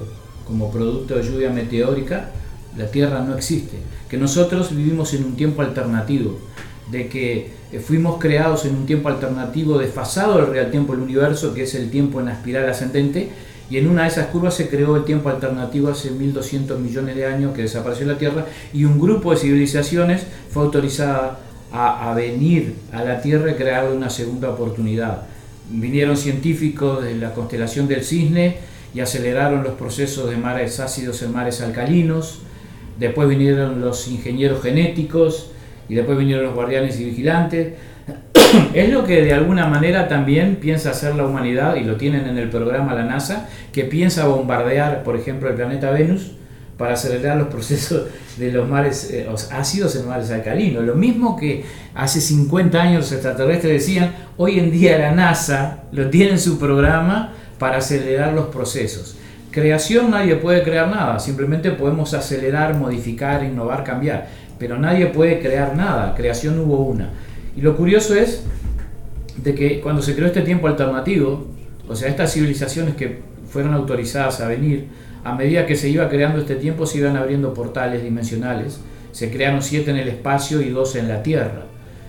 Y, los seres extraterrestres, la jerarquía sabían de que quien entrara en este tiempo alternativo este, eh, iba a quedar atrapado, no iba a poder volver a su tiempo hasta que no cumpliera este, con lo que la humanidad tendría que cumplir para lo cual fue creado. ¿no? Entonces nosotros somos como una humanidad llave. O sea, es como que el, tiempo alternativo eh, ha sido, sido creado dentro, de- encapsulado dentro del tiempo del universo y curiosamente no me acuerdo bien en qué año, pero la sonda Voyager 2, cuando pasó por las lunas de Júpiter, ¿no? Giró las cámaras hacia la Tierra y sacó fotografías de la Tierra y detectó un planeta muerto. ¿Cómo puede ser posible que una, una sonda este, que, que ha sido para buscar vida no detecte ni vida en la Tierra? Entonces, al parecer, esta sonda habría pasado por ese portal y desde el otro lado del portal habría sacado fotografías a la Tierra en el real tiempo del universo hace 1200 millones de años. Claro, la Tierra no existe. Entonces, se le creó esa oportunidad a la Tierra para lo cual este, se esperaba y, se cumplió de que la Tierra se reintegre al real tiempo del universo. Y estamos en ese proceso, ¿no? Hay una, si ustedes me permiten, hay unas teorías supuestamente que dicen que la Tierra ha tenido varios ciclos, ¿no? Y que por eso que se han- hay una que porque se han encontrado objetos a lo largo de la, a lo largo de la historia de la humanidad que, que, que se llaman eh, los, los científicos o los investigadores que, que, que- que se encargan de, de esto, los llaman OPARs o, o algo así, que son eh, objetos de hace miles de años atrás con tecnología súper avanzada que no se, no se pueden explicar de manera científica o no, tienen- no, no tienen explicación. ¿no? Por ejemplo, restos de algo similar a una computadora, o similar a una calculadora, o similar a un reloj, o similar a, a- una turbina o un teléfono, cosas que fueron encontradas que datan supuestamente por la prueba de carbono de 50.000 años atrás o millones de años atrás. Y la única explicación es que de ahora también se han encontrado en la costa de no sé, de no sé dónde eh, restos de lo que podía ser una, una civilización perdida o una ciudad perdida, de que data de hace millones de años atrás, cuando en realidad los- la- la- las cosas, las civilizaciones más conocidas o más avanzadas tienen 5.000 o 6.000 años con- con- pasando de- por los egipcios, los, los, egiptos, los egipcios o los mayas o, lo- o el Medio Oriente donde estaban los sumerios o, Claro. o lo- o los babilónicos y todos eso. Pero hay cosas mucho más anteriores que, o sea, científicamente está comprobado que tienen miles o millones de años y que la única, la única explicación para eso es teorizar de que la vida tuvo, eh, la vida de la, de la Tierra tuvo otros ciclos que se terminaron y que volvieron a empezar de cero. Claro. Esa es una explicación que le dan los que están en esa historia. ¿no? Mira, para poner más, este, más intriga a todo eso, me voy a poner una también, ¿no? Este, todos hemos oído hablar del, del- del hombre de Palenque, ¿no? ¿Quién no ha visto el, el- Sí. el dibujo del hombre de Palenque, ¿no? O sea, de, la- de- de los mayas, ¿no? Y, ¿y qué ocurriría? Porque va piloteando una nave. Sí. Va Sí. piloteando una nave, estamos hablando de la época de los mayas. Claro, los mayas, es, es, es un, es un piloto de una nave que va Piloto así. de una nave. Hasta en la propulsión se ve atrás de la nave y Sí, todo. ahora, ¿qué, qué, qué, qué pasaría si ese el hombre de Palenque, vamos a volar en la imaginación, si ese hombre de Palenque fuera un piloto norteamericano que se perdió en el Triángulo de las Bermudas Mm. y que apareció en otro tiempo? Ah, interesante. sí, claro. Porque aparte de todo, el hombre de los mayas eran bajitos, era de un metro sesenta. El cosmonauta de Palenque es un hombre más alto que el promedio de todos los mayas. Entonces, Contestando la contestando la pregunta, si los extraterrestres creen, bueno, sí, creen en, en Dios, como lo explicaban los, los amigos, y ellos dicen que el universo material, ellos le llaman el profundo amor de la conciencia cósmica. El universo material. El- lo que viene a ser en octava superior, como en la música, ya es el universo paralelo, que sería el universo mental, donde están los famosos arcángeles, que son los que se llaman resplandecientes, ángeles, arcángeles, principados, querubines, potestades, divinidades. Ellos le llaman el Padre, Madre Dios y lo que sería ya el universo espiritual le llaman el absoluto. Entonces, el universo espiritual, las- los seres del universo espiritual, que es, viene a ser la parte espiritual, de- vamos a decir, de Dios, por decirlo de una forma, creó el universo mental. El universo mental creó el universo material. Por eso Hugo decía que, que Dios directamente no nos había creado. Yo- Entonces, eh, todo lo que el universo mental piensan, lo materializan al instante, porque son creadores por naturaleza, todo lo que piensan lo materializan. Entonces ellos crearon el universo eh, material. Eso entonces Dios para ellos es como la- la- lo mismo que nosotros. Dice, Dios es amor. Sí, es la creación. Sí, recordaba mientras hablabas eso, ¿no? que nosotros fuimos creados como una humanidad llave, ¿no? Fuimos creados con cosas específicas y para que eh, la, la humanidad este, llene el universo de sentimientos y emociones, porque todas estas civilizaciones, estos seres que nos visitan, son seres bien mentales, ¿no? Ahora, que ya en algún momento hablaremos del plan cósmico, ¿no? Sobre todo, pero me estaba, mientras Alex hablaba, me acordaba que cuando Sisto viaja en uno de los cuatro viajes que hizo a la isla Pascua, tienen una reunión con el, con el sabio de los pascuenses que se transmiten el conocimiento de boca en boca, y entonces le preguntan este, a este sabio pascuense, a este viejito, a este sabio de la comunidad, le preguntan este, qué, eh, qué, piensan, qué, qué piensan ellos que se transmiten el conocimiento oralmente, ¿no? ¿Qué, qué piensan sobre la creación? Le preguntan al viejito pascuense. Entonces, este, este anciano les dice, Dios creó el universo y a la tierra la creó dentro de un huevo y se espera que ese huevo se rompa y que inunde al universo de sentimientos y emociones. O sea, todo lo que los extraterrestres, o sea, le dijeron a, a, a- a- la gente del grupo contacto, principalmente a Sisto en la experiencia que he tenido sobre el plan cósmico, dice Sisto, este anciano lo resumió en pocos, en pocos Sabiamente. en pocos, en pocos minutos no resolvió todo eso. Es más, cuando ellos fueron en el 2006 y hicieron dermóptica y tuvieron visiones del pasado que vieron que fueron traídos este, seres extraterrestres de, de Orión justamente como este, para tratar de ayudarnos y que en vez de ayudarnos tra- trataron de perjudicarnos, le declararon una guerra psíquica a la humanidad, perdieron su corporeidad y todo eso, que lo hablaremos en el programa, este, eh, todos ellos vieron este, a través de la hermótica como que venía una nave del, cielo y descendía de la isla de Pascua, que los traían a los primeros deportados a la Tierra, que eran 76 seres extraterrestres. Entonces cuando le preguntaron al, sabio pascuense qué pensaba lo que había ocurrido en el tiempo en la isla de Pascua, y el anciano dijo, en la noche de los tiempos, una lágrima cayó del cielo. Y en esa lágrima venían los hombres moco o los hombres lagarto. Es más, este viejito le dijo a Sisto, este anciano, que él lo- los iba a llevar a unos lugares donde había, en, en- en las cavernas entre los volcanes, donde habían este, dibujos de, de hombres este, de, hombres reptiloides, que fueron los que vinieron deportados a la Tierra.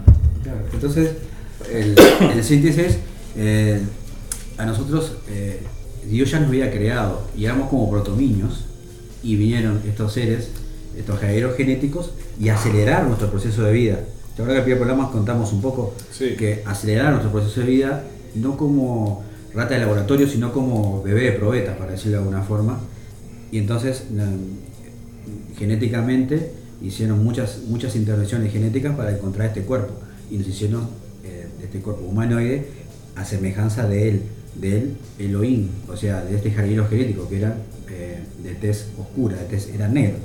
Por eso cuando tú decías que había rasgos de, civilizaciones antiguas, lo que han dicho los extraterrestres es que esta humanidad es muy joven, tiene 80.000 años más o menos, que es la época de la Lemuria. Y luego en el programa, anterior hablamos sobre eh, que hace 25.000 años hubo un, mestizaje, o sea, hubo contacto sexual con los lemurianos de unos seres que venían de las Pléyades, de las siete cabritas, y ahí nacieron los, los seres de antaño que serían los atlantes. Y ahí se formaron los, ahí, recién ahí, este, eh, este, esas civilizaciones, pero nosotros tenemos 80.000 años. Para el universo somos es muy jovencitos, muy jóvenes. Es un suspiro. Sí, lo que pasa que este eh, el, el tema de, de- de- en, en la humanidad, ¿no? Este eh, hay- eh, lo que los extraterrestres hicieron fue acelerar, acelerar los procesos, a través de modificaciones genéticas acelerar. O sea, pero en la Tierra, o sea, ya se había desarrollado sola la civilización lemuriana. Por- o sea, eh, porque bien está bien claro, por ejemplo, en la Biblia, ¿no? En el Génesis, que tú has leído la Biblia, ¿no? Me imagino. En el. Génesis, eh, cuando Caín mata a Abel, dice, huye a la tierra de Nod, donde encuentra a su mujer.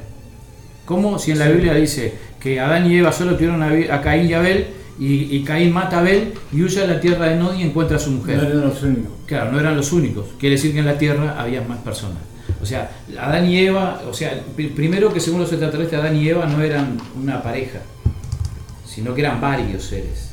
Es más, eran 72 seres, según ellos. ¿no? Y El jardín del Edén era una nave laboratorio. era una nave laboratorio. ¿no? El arca de Noé era una, una nave laboratorio donde guardaba todas las cepas y las muestras genéticas de cada de todo lo que se implantó aquí en la Tierra. Claro. Y ese sería el proceso. Por eso, este, cuando hablamos ¿no? de que cuando fui ahí a, y me echaron a mí a mi hermano, pobre, ¿no? que íbamos a este, que el tema del catecismo y todo eso, cuando empecé con todas estas preguntas, ahí eh, todas estas cosas, eh, me acuerdo que empecé a preguntar. Entonces ahí uno se da cuenta, ¿no? De que, de que no, no era tan así. Por ejemplo, el jardín de Edén dice cuando eh, el hombre le- se le prohíbe comer del fruto del bien y del mal, ¿no? Y, y se lo expulsa del jardín del Edén. O sea, la manzana y todo eso no era más que, que un árbol, era una planta alucinógena que usaban los extraterrestres que estaban aquí para poder ver el futuro, porque ellos en este tiempo alternativo no podían ver el futuro. Y lo más, lo más, lo- y lo más intrigante de todo esto, que para el próximo programa lo vamos a desarrollar, hay un ser que se llamaba Gradel, ¿no? Que y les dijo a los famosos Evas y Adanes, que eran 72 como dice Hugo, de esa planta alucinógena no coman, ¿eh? Y decirle a esta humanidad que recién se estaba creando, no hagas tal cosa por nuestra rebeldía interior y ese libre albedrío que, que tenemos, fue lo primero que hicimos. Fue lo que y ahí fue hacer. uno de los primeros. Este, pero ese ser sedujo, Se lo a, sedujo. a, a los seres humanos de aquel entonces a consumir esa planta alucinógena y fue el primer caso de drogadicción de la humanidad. Así que nacimos y nos estábamos drogando. Bueno, nos van quedando 10 minutos según Martín. ¿Cuánto nos queda, Eh, Martín? ahora estamos en los descuentos, 6 minutos. Dale. Pero una cosa que, ya que estabas hablando del tema de la, de la, de la Biblia y del Génesis y todo eso, ¿no? Entonces, y que ha quedado reflejado en muchas culturas, no solo en la hebrea, o en, la- en la- en los, este, supuestamente en los primeros seres humanos, según la, según la Biblia de hebrea, ¿no? De que mm, el demonio, el diablo, o Satanás, no es, no es un, un, un monstruo de, de- de cuerno y, y- y este, y fero- un, un tipo que vive rodeado de llamas. El, su- su- supuestamente, en realidad, el demonio es, el, es un ser que, que tenía información y que la, quería, que la quiso compartir con la humanidad. Y la humanidad, al, al acercarse a, a la luz del conocimiento de ese ser, ahí fue condenado por supuestamente querer acercarse a- al, al- al diablo, al demonio. ¿no? Hay un, toda una, una historia Sí. detrás de eso. Se- se- el, eh, eh, Tiene otro nombre, no me acuerdo ahora. sí, pero... quiso, e- ese ser quiso anteponer este, eh, la ciencia a la espiritualidad. Quiso adelantar los caminos de alguna forma y, y hizo eso. Y lo condenaron por eso. Sí, el tema es que, que, eh, una cosa es este Elohim, que habla este Ale, que fue Gabriel, que fue el primer eh, que indujo a la humanidad a, a- a ese comportamiento, pero también hubieron otros. Después aparece Satanael, que según la información que nosotros tenemos, mm, eh, era un ser extraterrestre proveniente de Orión. Y ahí es un tema que va a dar para largo. Este, y otra cosa es Lucifer, que Lucifer es un, un resplandeciente, Un padre ser del- creador. un ser del universo mental. O sea, son cosas diferentes, ¿no? este, pero está, está bueno, abriste una puerta, una posibilidad, un montón de cosas para, para compartir en el programa que viene, que está muy interesante. Lo que, lo que, lo que habría que eh, aclarar que no existe el infierno, eh, el diablo, todo eso no existe. Lo, No que, lo que son seres que, que- que- que, est- eh, quedaron como esos seres que se llaman, la Biblia le llama los ángeles caídos, Los ángeles estos caídos. seres que, que hablaba el, el abuelito ese de la isla de Pascua, esos hombres lagartos, ah, eran seres extraterrestres y quedaron, eh, como este planeta, se murieron rápidamente, murieron muy rápido y ellos quedaron atrapados aquí como, eh, como trabajo forzado para ayudar a la humanidad. Entonces ellos se enojaron por eso y ahora actúan como eh, entidades iniciatorias, como entidades, como demonios, por decirlo de alguna forma. Con maldad. Sí, con, con- para, como la gente eh, sabe, eh, asocia ¿no? toda la, la oscuridad, para ayudar a la humanidad, o sea, quieras o no, eh, a, a tanta oposición, han logrado que la humanidad llegue hasta ahora, hasta aquí. Si quizás si no hubiese habido esa oposición, quizás no hubiese- lo hubiésemos destruido mucho antes. Porque como tú sabes, vos agarrás una espada, viste, el forjar, le pegás a la espada, es una espada luminosa, viste Sí. todos los dichos de eso, el, el diamante, Sí, la sí. roca, el diamante. bueno. Entonces, el ser humano es eso. Cuanto más oposición, cuanto más eh, difícil se le hicieron eh, estos- estas entidades por enojo, porque los dejaron atrapados aquí a, a cumplir como trabajo forzado, a ayudar a esta tierra, a esta humanidad a despertar, cuanto más oposición, más la humanidad despertó. Por eso yo siempre voy a decir y digo en todos los programas, estamos en un gran momento, nosotros mismos podemos decidir a dónde llevar este planeta. Hace mi- miles de millones de años capaz que no teníamos oportunidad, hoy lo tenemos. Depende de nosotros tener esa capacidad y, y estar a la altura de lo que se espera del evento. Ahí va. Y por mi parte ya me voy despidiendo. Muchas gracias a toda la audiencia, a todos los de Facebook Live, gracias por estar ahí, a todas las personas que se comunicaron. Y bueno, este, después que los compañeros se, se despidan, vamos, vamos a irnos con un tema dividido que se llama Luz del Alba, que justamente habla de la luz del alma. Y eso es lo que tenemos que despertar, ¿no? Esa luz en el alma para poder despertar la conciencia. Bueno, gracias por, por otro programa, por tener la oportunidad de llegarle a, a toda aquella gente que le interese todo esto. Así que nada, nos vemos el próximo miércoles. Gracias a todos los que escribieron, a Juan que siempre está ahí Sí. con los comentarios y, y a todos los demás que, que aparecieron como nuevos. Que nos Y cada vez somos más. Cada vez somos más. Bueno, muchas gracias a todos por estar ahí, muchas gracias a todos ustedes y nos veremos el próximo miérco- miércoles para seguir compartiendo. Un abrazo a la distancia a todos y gracias. Muchas gracias a todos por estar y bueno, hasta miércoles. Y bueno, entonces este, nos vamos a ir con Luz del, del Alba, Luz del Alma de, de Divididos. Y bueno, eh, hagan preguntas, eh, pregunten y, y deja una puerta abierta, Martín. Ya podemos entrar a profundizar un poquito más. Nosotros no queríamos ir tan bruscamente, pero el- el- las preguntas tuyas nos hacen meter en el Va, tema. va a dar para largo con solo esa Porque pregunta. todavía nos falta desarrollar porque no, no, no, no hay tiempo cuando hablaste del oro sobre los discos solares, hay toda una historia, o sea, es muy profundo todo eso. Sí, lo que él dijo del oro me acordaba. de Claro, el oro, el oro el oro, verdad. el oro, eh, eh, eh, si se forjaban los discos solares, puertas dimensionales, eso es un tema muy interesante. Mm. Y también todos los temas vinculados a, a todo lo que es el plan cósmico y de lo- del nacimiento de nuestras primeras civilizaciones. Así que esto, esto recién empieza. Así que muchas gracias a todos y nos vamos con Dividido, luz del alma, le digo yo, ¿no? Y gracias a todos. Muy bien. Nos reencontramos mañana a partir de las 13 horas con Piel de Judas acá en Radio El Aguantadero. Después de la tarde tenemos la previa en modo verano con Silvia y Laura. No se olviden. Seguimos en Radio El Aguantadero. Un abrazo para todos. Chao.